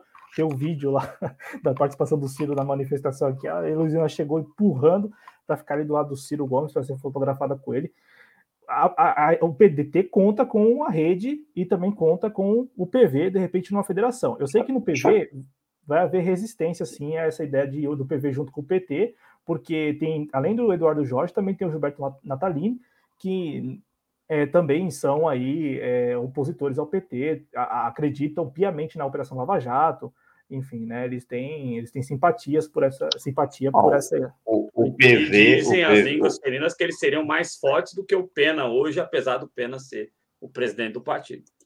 É, olha, o PV, vou falar uma coisa, hein, cara. O, P, o PV, pelo menos no interior aqui, que eu tenho acompanhado também bem superficialmente, é um partido inexpressivo e deveras da ordem também, conservador, com um monte de conserva Ô, dentro. Daniel, né? concordo com você. Tem... E o, a crítica é. que o Antônio Carlos Silva fez lá no tweet dele, o Antônio Carlos Silva citou que esta ideia de federação seria para salvar moribundos, né? é, isso vai de encontro. Mas, mas esse é um lado da, esse eu acho que é um lado da moeda, porque por outro lado, é. do PT, para o PT, eu acho que para o PT, porque assim, vamos lá, federação, todo mundo vai ter que votar junto. O PT está imaginando um governo dele, então assim, vai ter um governo meu. Eu, eu, eu sendo líder de uma federação, todo mundo vai votar comigo. Então não importa se o PV tem 2, se o PSB tem 25, se o PT tem 53, se a... não importa. O que importa é no final das contas ter 90 ali, sei lá, 80 deputados, 90, que vão votar junto porque são obrigados a votar junto. Eles são obrigados a votar junto. É, é, é, eu acho que para esses partidos aí que são moribundos, que se parecem moribundos, eu acho que é, é, é, é, perigoso, porque vai chegar uma votação lá que eles não vão querer votar com o PT, mas vão ter que votar. a pergunta que eu fiz aqui ao público é a vocês: se o PT vai ter como garantir que ele vai ser o dono do jogo durante os quatro anos. Porque para o PT. Não, mas, não, mas, mas eu acho que a diluição acontece justamente nisso. Porque a hora que o cara não votar e, e o partido que não votar incorrer no problema e você ter penalizações para a federação, aí, meu amigo, o que, que vai acontecer? É, é, mais importante, teoricamente, tem mais poder o cara dos 100 milhões ou o cara dos mil reais? Né? Quem tem 53 deputados e quem tem um. É muito mais fácil o partido inteiro é, se render a esse partido por ali ao partido que é maior. É por isso que eu falo que aí é o problema da, da, do ah, desaparecimento. É, esse é o problema do desaparecimento do partido pequeno. E aí você cria uma ideia monolítica de política. Né? Você, vai criando, você vai criando várias ideias monolíticas que vai chegar um momento que elas vão se degladiar até que haja uma ou duas. E aí a gente vira democratas e republicanos, todo mundo com a mesma intenção, só que um, ao invés de te matar somente, te dá uma rosinha antes, o outro caga na sua cara, entendeu? É isso. Mata, tá com a bomba em cima de você, é. com é. bandeira com arco-íris no avião. Eu vou, vou, trazer uma charge aqui só para ilustrar isso aí que vocês falaram, porque o Jeová fez uma charge muito bacana. O Jeová Oliveira, que esteve com a gente, ele fez uma charge muito bacana sobre isso. E eu vou mostrar aqui para vocês. Mas, assim, é, esse negócio de federação é, é novo. O, o, PT, eu acho que na cabeça. Eu, eu esperava, Daniel, para ser bem objetivo, eu esperava que o PT não entrasse na federação. Porque eu acho que o PT ele poderia aproveitar o mercado. Imaginando o mercado da bola, o cara fala assim: pô, os partidos estão deixando existir, não vão ter espaço. Né, porque o Flávio Dino foi para o PSB. Porque o, o Marcelo Freixo foi para o PSB. Não é porque simplesmente não tinha afinidade mesmo com o PSOL, é porque pô, o PSOL tá ali Talvez, talvez no ano que vem tenha a renovação dessa bancada, mas pode ser que não. Pode ser que dos 10 que tem hoje caia para 5. E aí? E aí? Por isso que o pessoal também, por isso que o pessoal, a, a, a, o diretório do pessoal e a executiva do pessoal estão conversando é, a respeito também de, de, federação. Só que o pessoal tem essa, essa história de, de, federação com o PV e com solidariedade, né? O pessoal não, não entraria na federação com esses dois partidos. Já o PT até agora, a executiva do PT tem que conversar, pode conversar com o PSB e com o PCdoB, né? E com o PV. Não, por enquanto não tem solidariedade no bolo aí para conversas, né? Mas eu vou mostrar aqui a charge rapidinho do Jeová, aí vocês ficam à vontade para ir registrando seus comentários. Mas até aqui, ó, uma entrevista do, do Sérgio Moro lá na Jovem Clã, segundo o Jeová Oliveira, né? Aí tá lá o entrevistador. Estamos recebendo aqui em nossos estúdios nosso candidato Marreco. Você ganhando em 22 e sabendo a merda que se transformou o nosso país, o que o senhor vai fazer para mudar a imagem disso que virou o Brasil com o Bozo? Aí tem aqui o Sérgio Moro. Ele saca uma florzinha e mete uma florzinha em cima do cocô. E aí diz o seguinte: quack. E o entrevistador, gênio. Hehehe. o Jeová e essa sutileza, né? Cara, olha a carinha do Sérgio Moro. Perfeito. a carinha do Sérgio Moro. Exatamente a cara do, cara do Sérgio Moro, né? Perfeito. E o entrevistador. achando que esse cara, o entrevistador aí tá meio Emílio Zurita, né? É, mas é o Emílio, né? É o Emílio ou é aquele outro lá de, de, que é de Brasília? Aquele rapaz que é de ah, Brasília? o Trindade, né? Não, Trindade. É, ah, é, é o Trindade, é. tem razão. A Trindade, né? Será que é a Trindade? Eu acho que é o Suritão, hein? Não é, tá, tá parecendo mais o Trindade. Né? Mesmo. É, pode ser qualquer, fica no imaginário, né? É, qualquer um dos dois é. A, lice, a licença possível, possível nazista. A licença artística. Tem gente que vai associar com o Emílio, tem gente que vai associar com o Zé Maria Trindade, que é rasteiro demais esse cara. Eu, eu achei que não tinha, mas tem sim. Isnaldo Bulhões Júnior, deputado pelo MDB de Alagoas. Que eu sabia, Bulhões tem um nome lá, tem alguém que é Bulhões lá, mas é, o nome é Isnaldo Bulhões Júnior. Imagina da família que esse cara é, imagina como ele chegou na Câmara, né? Você só imagina, né? Esse cara chegou na Câmara. Daniel, vontade aí para registrar o que você quiser, cara. Não, cara, é... não, duas horas e meia de live já, né? A gente já pode ir se despedindo ou não? Você falou no início do programa que hoje ia durar menos, que você falou, ah, tem razão. Então, cara, Seis e meia da manhã ficando... eu tô em pé de novo, hein, cara. Vai, vai ficando muito bom aqui, né? É, cara, só, só apontando uma coisinha rápida, a pesquisa, uma coisa importante lá, a meu ver, é que pela primeira vez, assim, pelo menos nessa pesquisa, eu acho que dá para afirmar o seguinte.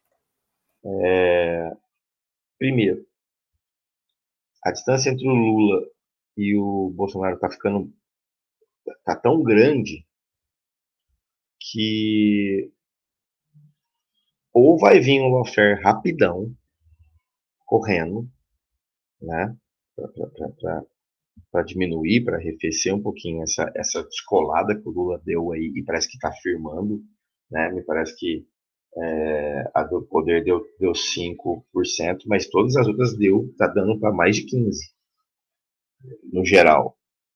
É, a Paraná Pesquisa também deu 5, né? A Paraná deu 5? Eu tinha visto quatro pesquisas, estava tipo assim, a que deu, tinha dado menos, tinha dado 16, né, fora a, a, a do poder.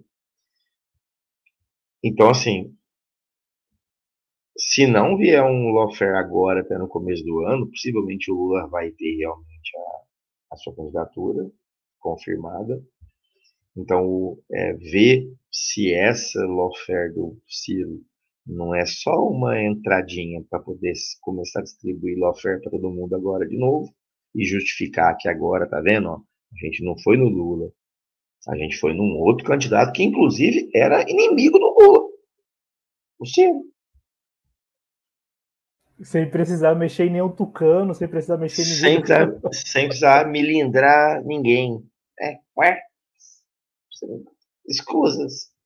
Então, não precisa milindrar ninguém, né? E então essa questão de ver que tá tão grande que ou eles vão agir rápido, ou eles não vão ter tempo para agir. Então, acho que se tiver mais três, quatro pesquisas aí, tiver colocando o Lula com 20 pontos na frente do Bolsonaro e não começar a acontecer alguma coisa desse tipo que aconteceu com o Ciro, com o Lula de novo, pode-se acreditar na candidatura do Lula, Lula confirmado.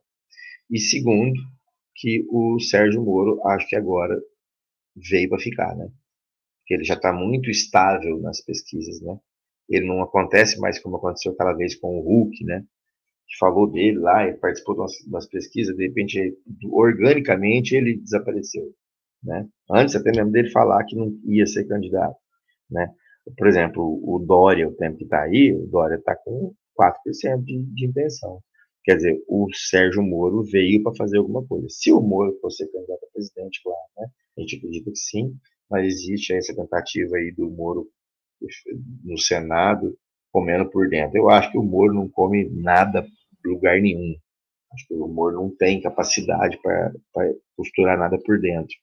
É, o que tem, o que tem é se fazer um, um candidato, né? se construir um candidato, né? Estilo Manchurian Candidate, né? Quem assistiu esse filme sabe, né? Você fazer, você criar o cara, né? É o que o porcamente é o que o, o, o, o Rui fala que o Boulos é, né? Um, um político construído, né? E, e eles não teriam que construir o Moro muito, muito por dentro se fosse um Senado.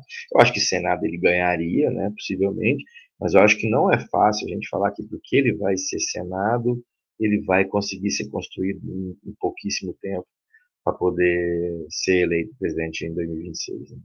Acho que é isso. Mas as campanhas, eu acho que é importante, as pesquisas, acho que é importante a gente acompanhar e ver mais ou menos o que elas estão querendo dizer é, subliminarmente. Né?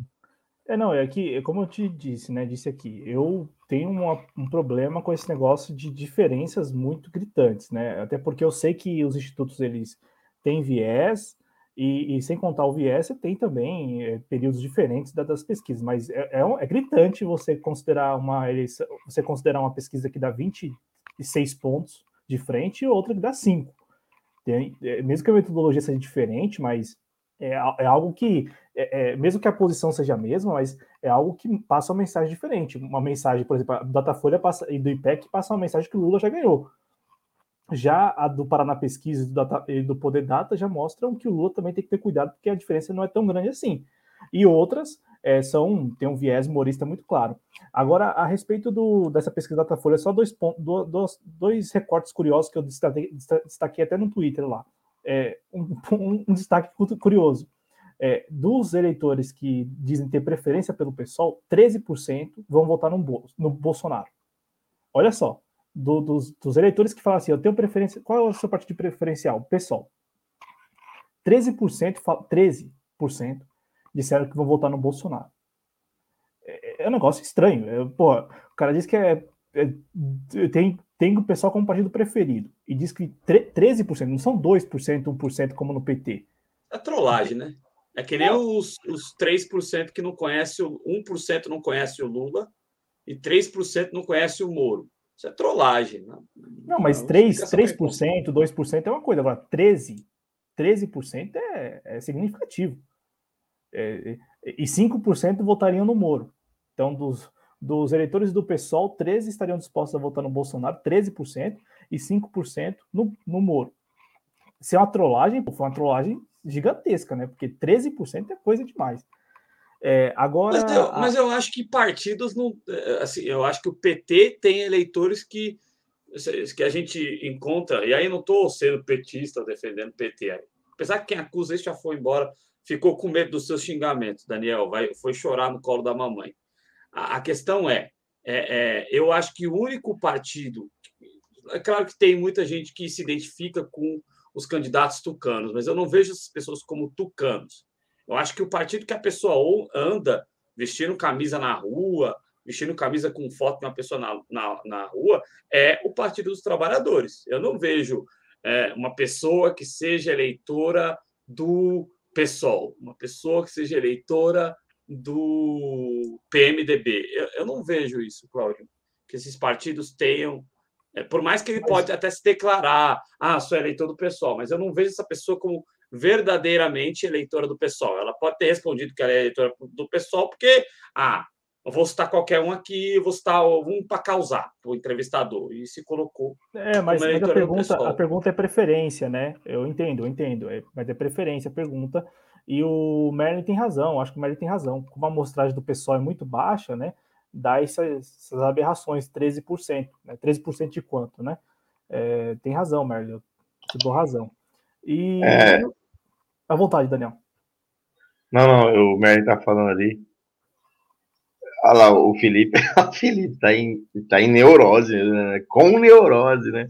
Você falou que foi pegar qual o problema dele fazer o mesmo que o Lula, meu querido? Qual o problema Felipe, eu falei mesmo, eu falei, Porra. eu falei que eu falei que eu tava vendo como é que o Lula, imaginando como é que o Lula disse, mas se fosse eu com, olha lá, oh, eu Cláudio. com 50% de de, de preferência. Eu vou ficar falando que o mercado quer o que eu fale para ele me podar e fuder com a minha campanha? Não vou, cara, é isso. É, o, Claudio, o isso aí. Posso fazer uma tá pergunta para terminar o programa, então? Pro, pro, que eu ia fazer peraí, peraí, Daniel, peraí, que é uma pergunta não, peraí, peraí. em homenagem não, ao Coneurose? Pode fazer. Não, pode fazer, mas só um minutinho, só para eu falar aqui. Ó. O Merlin, esse, esse. Não, não, é só para falar essa teoria do Glaucio que o Merlin está falando, é mais ou menos aquela lá, né? Do, do homens fortes fazem tempos fáceis, tempos fáceis fazem homens fracos, homens fracos fazem tempos difíceis e tempos difíceis fazem homens faz homens fortes, né? Então esse ciclo continua. Então vai lá à esquerda, consegue fazer algum avanço social, vem o, o, neoliberal fode com esse avanço, esse avanço volta para esse esse esse essa terra arrasada volta para a mão do progressista, o progressista sobe a mão, o neoliberal convence o povo de novo, quebra tudo de novo, e assim a gente fica num ciclo eterno aí, e o capitalismo está é, aí. É a mesma passando. coisa do pêndulo lá, da história do pêndulo, que vai para um lado, aí hora. É, mais ou menos isso. É, é, eu gosto falando aqui. vem o progressista e engorda o porco. Depois o neoliberal passa a faca no porco. Aí a faca foi passada lá, né, desde o golpe. E agora está precisando de pôr o Lula lá para engordar o porco de novo, para ter um outro liberal passar a faca de novo. Então a gente fica nesse sistema de retroalimentação da, da desgraça, né? enquanto o capitalismo está aí como narrativa dominante e eterna. Parece. Pode fazer pergunta aí. Rapidinho, não, antes de fazer a, a pergunta, gente... Adriano. Antes de fazer a pergunta, ah. só para trazer aqui um dado também que eu achei bem bacana. Porque também Boa. tem esse recorte de preferência Uma coisa sérias no programa. E, e 54% dos entrevistados, né? Isso é histórico, né? A maioria dos entrevistados sempre diz que não tem partido nenhum de preferência, né? O PT ele é o preferido daqueles que têm um partido preferido, que não é a maioria. né? Então, dentro da Mas é, minoria, é, é, fica um recorte menor, né, Cláudio? Então, 13% pode acabar sendo bem pouca gente. Não, como disse o Merlin, como disse o Merlin em relação ao pessoal. Mas eu quero trazer aqui o dado da, da, daquela maioria silenciosa, né? 54% que disseram que não tem partido preferido. Se você pegar a pesquisa, né, o cenário de primeiro turno, considerando apenas esses entrevistados que disseram que não tem partido nenhum de preferência, a pesquisa está muito equilibrada. É, Lula está com 30%, Jair Bolsonaro com 27%, Bo, é, Moro com 12% e Ciro Gomes com 10%. Então está muito equilibrado já esse cenário, considerando aqui a, a maioria silenciosa, aquela maioria que não tem partido nenhum, que que está alheio a tudo isso. Que, que então, é a, a, possivelmente a, a, real. Né? Que é possivelmente e, a real. E onde o Sérgio Moro teria uma tendência de crescimento grande, porque são pessoas bem suscetíveis à, à manipulação midiática, né? Exato, é... então tem esse dado aqui que eu até eu, eu fiz esse recorte que eu achei muito bacana, como está bem equilibrado né, esse cenário na maioria, é, na maioria silenciosa. Agora à vontade, Adriano, Daniel, para a gente encerrar. É, é, o, o menino sumiu no, justamente no momento em que eu falei aqui que eh, eu dei minha posição sobre Alckmin na chapa.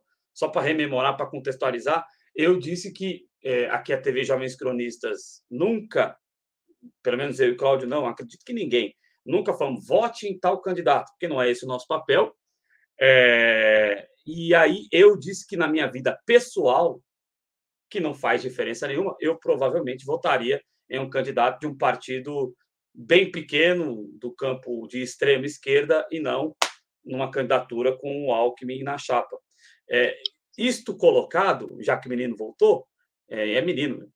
É, o Daniel, eu queria saber de você, porque lá em cima ele disse que você é petista. Eu queria saber se você, na sua vida, no seu canal, você se coloca como petista e em, digamos que a resposta seja positiva, se você acha que isso gera algum tipo de pre... Estou saindo totalmente da veia opinativa agora e voltando para o jornalístico. Se você acha que é, isso, é, em sendo petista, se é que você é, se você acha que isso tira a valia de alguma das suas colocações. E, e aí eu volto para a veia de comentarista, porque se o Daniel disser que tira, aí tem que acabar todos com os canais da militância aí, porque não pode ter, né? Já se o militante não tem valia o que ele fala, então acaba com todo, inclusive vários amigos aí do, do com neurose. Mas fica à vontade, Daniel. Sim, é... eu, bom, claro que você, o que você falou foi retórico, você sabe a resposta, né? Claro. É. É, eu acho, eu, eu, eu, até falei já várias vezes, cara, é, é que eu sou só um minúsculo militante, como nós aqui, vocês são muito maiores que eu, que vocês têm, vocês têm um, um, canal específico, vocês são jornalistas, vocês têm um trabalho muito bem feito aqui. É, o meu, a minha ligação com o PT foi a ligação de um menino, né, é, pós-scholar, né, aprendendo mesmo as coisas ali, e me filiei ao PT lá em 1994 quando o Fernando Cardoso foi eleito, o Zé, Zé Dirceu era candidato a governador aqui pelo PT em São Paulo, tal. teve uma denúncia contra ele, tal, teve um monte de coisa. É, e quando foi ali por 2005, mais ou menos 2006, eu comecei a, por causa da, de, de, participar aqui do diretório aqui da minha cidade, eu comecei a ter diferenças com os caras e tal, por causa dessas questões mais fisiológicas e tal. Então, eu não tenho nenhum compromisso em ser petista, assim como não tem, como não tem compromisso em não ser. Né? Se tipo, precisar eu defender o PT, obviamente eu defenderia o PT. Se for preciso defender o Ciro Gomes, como eu estou defendendo hoje, por exemplo, acho que a gente jamais deve atacar o Ciro por esse tipo de coisa aí, né? O, o petista, o isento, o, o, o, não petista, qualquer um que, que queira manter, acho que o diálogo, o debate sério, não pode sair por aí agora falando que o Ciro é corrupto do, do, do Castelão, né? É... Tá vendo o problema do, do sem neurose? Olha o que ele tá falando. Algum comunista teria pudor com o mercado, mas quem que tá falando de pudor com o mercado, cara? mas não é melindrar, melindrar no sentido lá do, do Moro com o Fernando Henrique Cardoso, que ia usar o Fernando Henrique Cardoso depois com alguma, alguma jogada, cara. Não é melindrar o mercado, é deixar o mercado quieto para lá, para ele não encher meu saco agora. Viu? Tem nada a ver negócio. É, eu, a gente tem que defender o que tiver que ser defendido, atacar o que tiver que ser atacado. Né? É, às vezes você vai, você está num lugar qualquer que tem uma predominância petista, por exemplo, você faz um comentário lá qualquer, você está fudido. Né? Vira aquela coisa identitária, sabe? É, aquele negócio assim, que a gente é um grupo aqui, ungido por Deus, não venha você aqui querer mexer na nossa coesão é, cristã, né? É, então, é, eu tenho dificuldade com isso. E, eu tenho dificuldade com isso em, em, todos os aspectos, cara, no meio, no meio dos professores, né? Se eu estou num lugar que eu vejo que tem um monte de professor fazendo um é, discurso de gado, eu, eu tento ficar longe, entendeu? É, e, então, Felipe, o, o Adriano, é, a, o meu problema é que eu vou sempre tentar ser honesto, honesto na opinião, mesmo que ela me contrarie. Então, eu posso estar eu contra a minha própria opinião, mas se eu achar que ela é coerente com o contexto aqui, mesmo não concordando, eu vou, eu vou ter que concordar, eu vou ter que aderir a ela. É, então, Felipe está falando, e você, como diz, faria igual o Lula. Claro, Felipe, se eu tivesse num cenário onde eu fosse candidato da República, é, presidente da República, e tivesse um grupo ali de gente muito poderosa que poderia arrumar uma caminha para eu dormir amanhã, jogar um monte de casquinha de banana para escorregar, e eu pudesse correr disso para o meu projeto, não é por merengares, não, é por, por mim, pelo meu interesse é pragmaticamente pelo que me interessa fazer. Esse é o mundo da política institucional, Ô, política burguesa. Sabe o que é mais triste na pobreza né, da desonestidade intelectual? Ele vai pegar essa frase, ele não vai dar, ele não vai tirar a contextualização que você está fazendo aqui. Ele vai pegar essa frase solta, vai acelerar a sua voz para duas vezes, vai dizer: olha só, o petista na, nos jovens petistas dizendo que você faria igual o Lula é petista. Pô, não, não gera nenhuma qualidade ao debate. Eu acho que o Ciro Gomes não merece esse tipo de militante. Eu quero, eu quero dizer que eu dei muita risada com o comentário do Merlin, que eu não vou colocar aqui no ar, porque é o seguinte: como disse o Adriano, o, o chat ele desaparece, né? Ele, ele desaparece depois. Louco. Eu gostei muito desse comentário aqui, que eu vou só ler o início, né? Para não melindrar, só para não melindrar. Daniel é tão petista que faz um ano que ele não vai reticência. Tá muito petista, Daniel. Você tem que deixar de ser. Achei que era só eu que era pessoa não grata. Tem mais não, não, não, não, não, não. eu, eu, eu, eu entendo. Ó, essa questão aí do, do comentário do Merlin, é, que fique muito claro que eu sou que eu gosto, que me ajudou, que agora, acho que um mês atrás, mais ou menos, me chamou para a gente participar. Eu fiquei uma hora falando com ele, mas você sabe que o canal não é da gente, o canal é nosso no sentido da gente administrá-lo, né? O canal Jovens Cronistas é, é de vocês, mas vocês têm um público, né? Então, às vezes, se eu chegar aqui e começar a falar um monte de impropério, um monte de absurdo, que prejudica você porque prejudica o público, é, você não me quer mais. Isso é uma coisa natural. Não, aqui não. Aqui não, a, mas, gente mas, quer, a gente quer mais.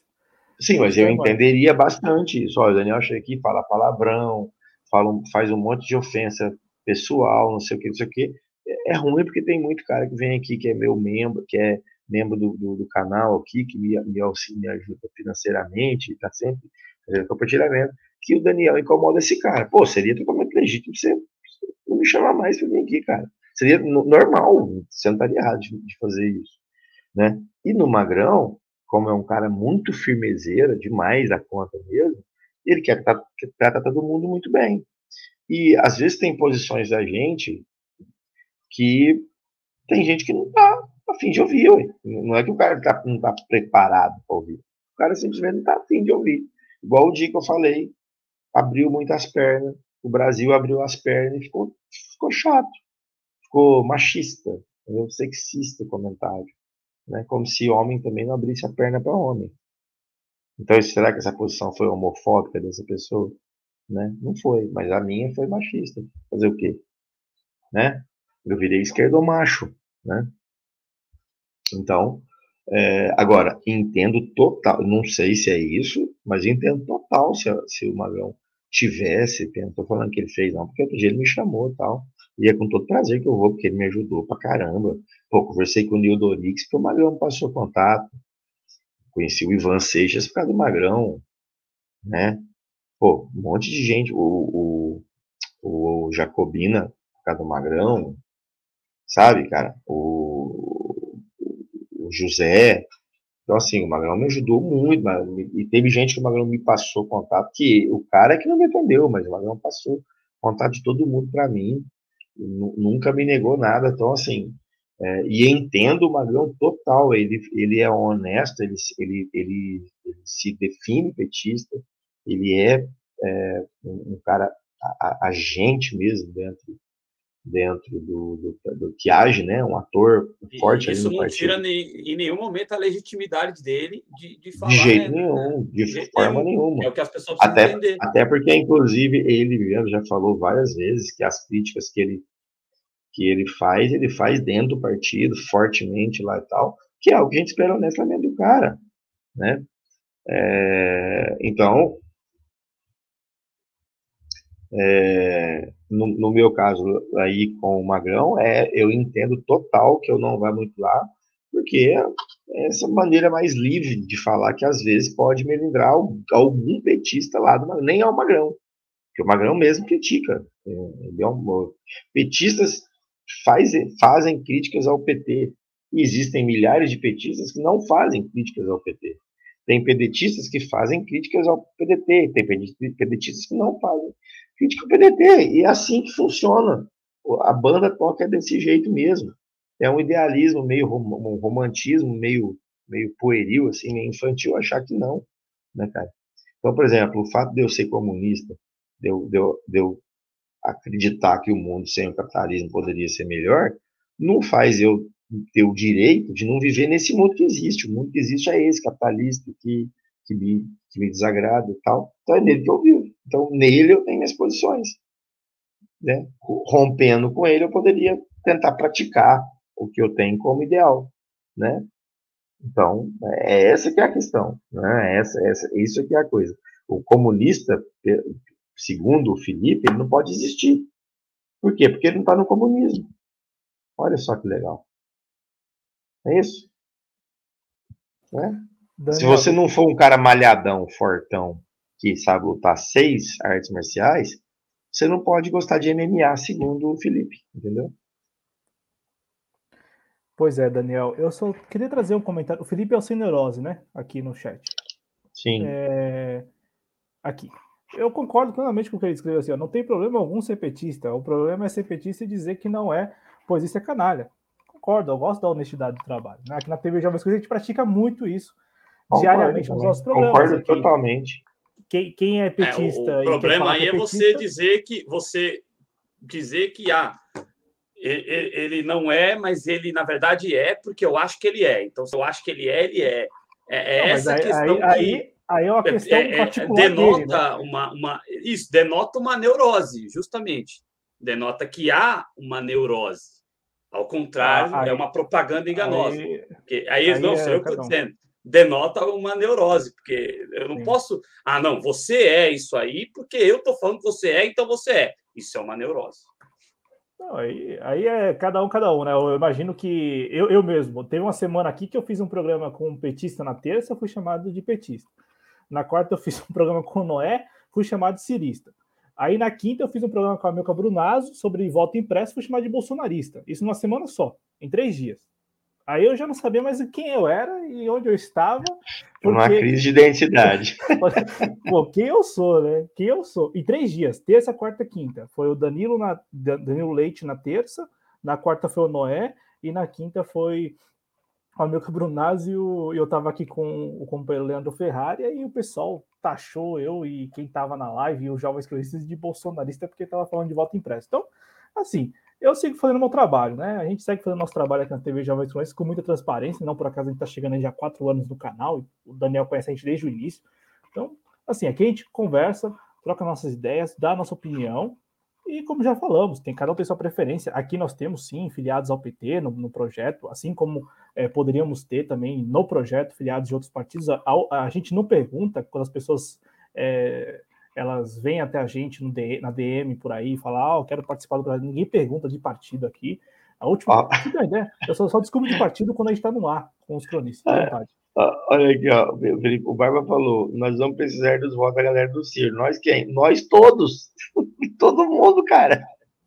Todo mundo vai precisar da galera do Ciro. Todo mundo vai precisar dos assim. Como, Ciro, assim como se o, se o, é, do, o Lula está na frente. Do PV, né? do, do PSD. Né?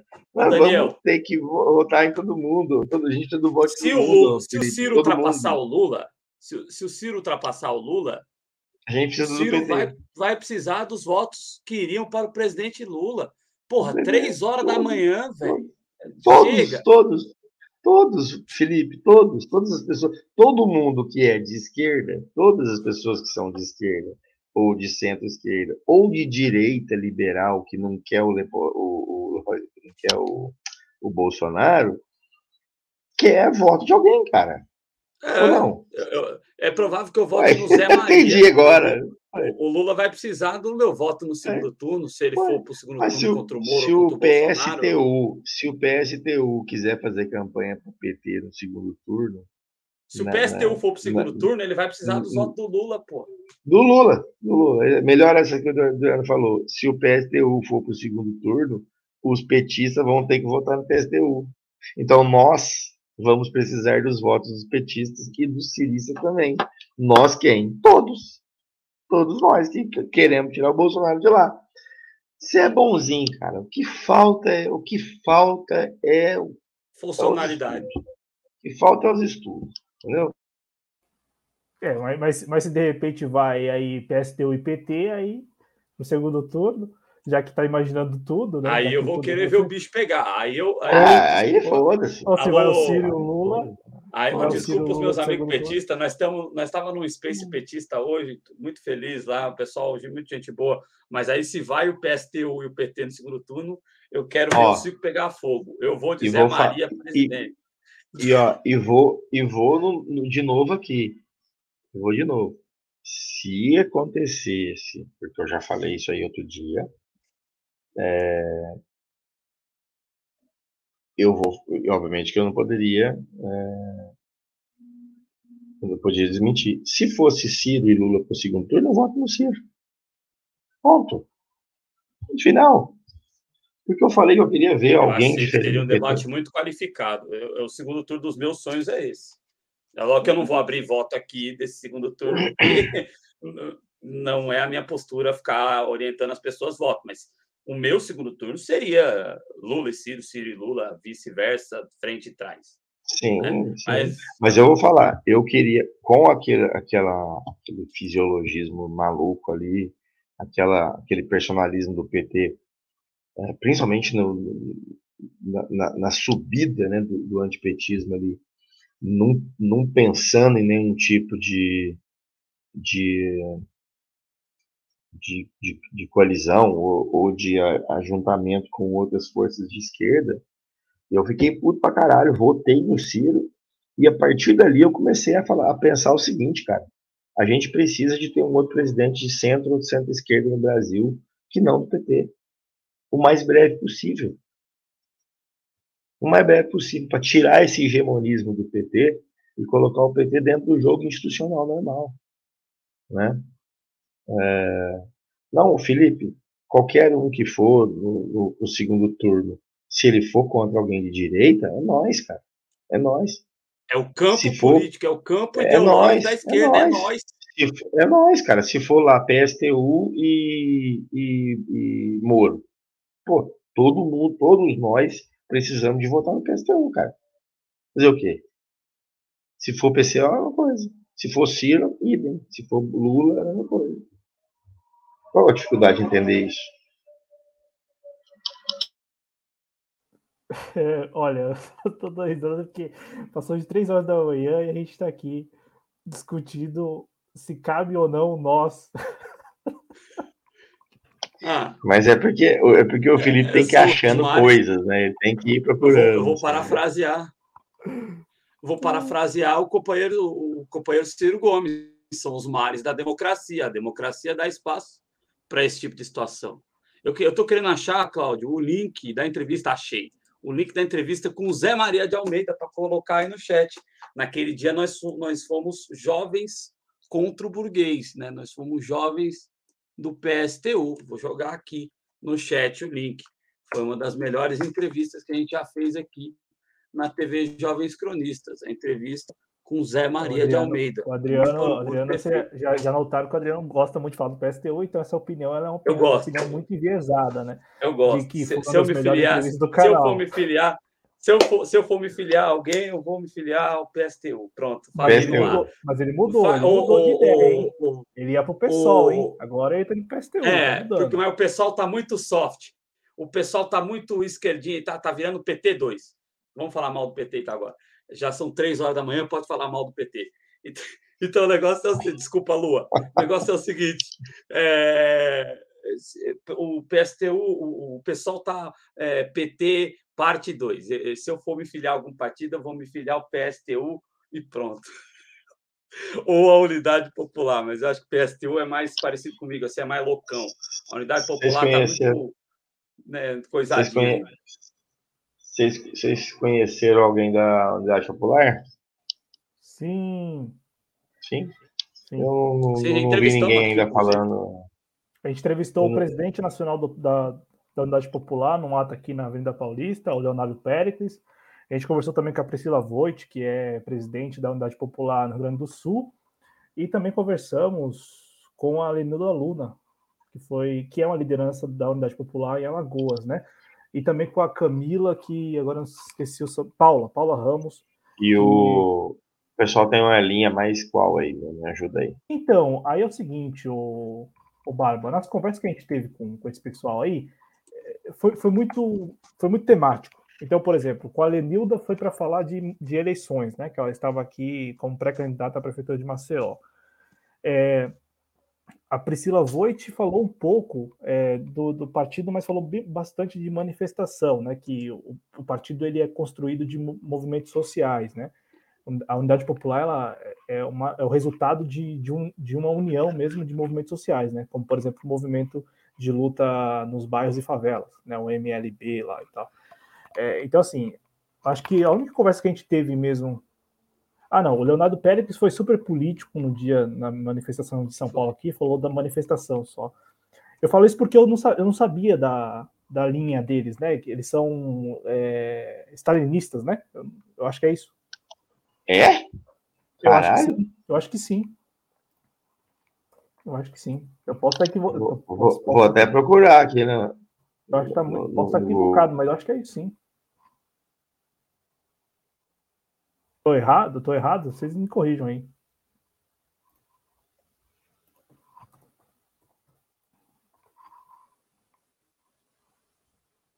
Eu acho que.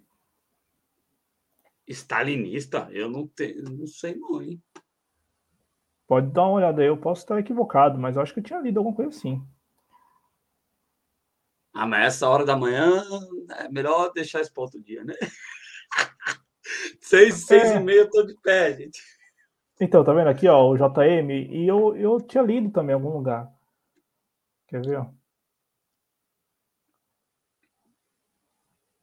Aqui, ó. Um... Nil Dorix é o homem da camisa aberta, né? É sensual pra caramba. Mas é uma mente brilhante. Já recebemos ele aqui no canal. Todas as aparições do Nidorix, ele tá com três botões da camisa aberta. Vocês já repararam? Grande Nidorix. Tá, tá vendo? Já estamos começando a falar besteira. 3 e 10 da manhã, eu já estou reparando mais na camisa aberta do Nildo né, do que no conteúdo dele. Eu tinha lido, e aqui diz, ó, é, as primeiras eleições sobre o governo Bolsonaro também coincidem com as primeiras eleições da Unidade Popular, partido recém-fundado, mas com suas origens no antigo PCR de tradição stalinista, o qual, em sua primeira participação no processo eleitoral, vou jogar no, no chat aí, mas eu tinha lido mesmo alguma coisa a respeito disso, tá? Para não ficar vazio, mas eu vou confirmar, posso confirmar com, com um companheiro militante da, da Unidade Popular e trazer aqui o André Luiz. E se eu estiver equivocado aqui, a gente vai fazer uma live de retratação para não falarem que eu estou falando bobagem, né? É. Mas isso, mas isso eu acho que é verdade, sim. Acho que eles têm um negócio que a gente não tem certeza. Não, não, não, mas isso aí, é... esse negócio de. Esse link aí uma... esclarece, Claudio, esse link que você colocou, se eles são stalinistas ou não? É um link que trata, trata eles como um partido que tem origens num partido com é, mas eu vou, vou procurar, gente. É... Ah, eles. Ele, lá, melhor, melhor. Ali, na, ali, ali, na Wikipedia só especifica um partido, é, dentre várias outras denominações, leninista. Né? Como não está ah. trotskista aqui, então possivelmente é um partido que não é trotskista, né? Porque leninista é qualquer um partido de extrema esquerda. É, possivelmente STU é trotskista. É. é o PCO também. É.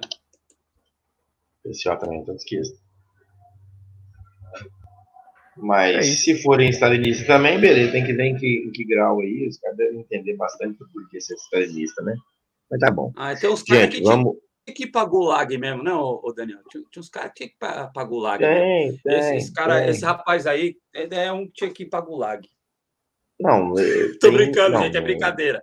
É brincadeira. Não, é brincadeira. O, o, os amigos não, mas, o, mas tem gente aí que nem pagou lá que merecia, né? Tinha, tinha, que já, tinha que já conhecer o capeta de, de, de primeira, né, cara? Ah, é. mas, obviamente, não é o caso de nenhum é camarada aqui. É brincadeira, é. é brincadeira, é brincadeira. Falta um outro pessoal aí, tá ok? Gente, é que... vamos partir? Vamos, né? Vamos, né? 3, 3 horas e 7 de live. Daniel, muito 3 obrigado, viu, por esses 11 programas aqui na TV Jovens Cronistas. Desejo a você vai... aí e a sua família boas festas aí, boa virada de ano, cara. Desejo para vocês também, seu Adriano, muita força aí, muita, muita calma, né? Aí em São Paulo, esses dias aí, Adriano aí com a correria também. Muito cuidado aí nessa, nessa pauliceia desvairada vocês. E aí, pessoal, se cuidem do, do, chat. Obrigado por estarem aí. Ano que vem, meu canal vai acontecer de verdade. Pelo menos ele vai ter conteúdo. Isso aí já está combinado. Eu já estou comprando uns equipamentinhos merda aqui, tá? Estou comprando livro. Toda semana estou comprando alguma coisa para poder trazer de resenha, trazer conteúdo aqui que eu vou fazer mesmo, né, cara? Então, ano que vem eu vou, vou dar bastante atenção para fazer conteúdo para internet também. Beleza? E eu, eu que agradeço pelos 11 programas aí, cara. Tomara que sejam 111 programas, depois 211 e assim vai fazendo esses, esses múltiplos aí. Beleza, gente? Então, um bom final de semana. Valeu demais, Cláudio. Valeu demais, Adriano. Beijo no coração de vocês aí, galera. Boa noite aí. Um grande Obrigado, fim de ano aí, Daniel. E, e para o público, muita gente é público só desse programa, né? Então, fim de ano aí para o público. E acompanhamento e retrospectiva. É, acompanhe também mais os outros programas do canal. Valeu, Adriano. Valeu, Daniel. Valeu que nos acompanhou. E, e olha, e essa celeuma agora de finalzinho aqui sobre unidade popular stalinista, a gente vai se resolver no ano que vem. Não vai ficar agora para esse final de ano, não. Ninguém vai procurar militante do, da unidade popular para fazer live aqui para explicar, não. Vai ficar para o ano que vem. Só em 2022. Valeu, gente. Se cuidem. Tchau, tchau. Saúde.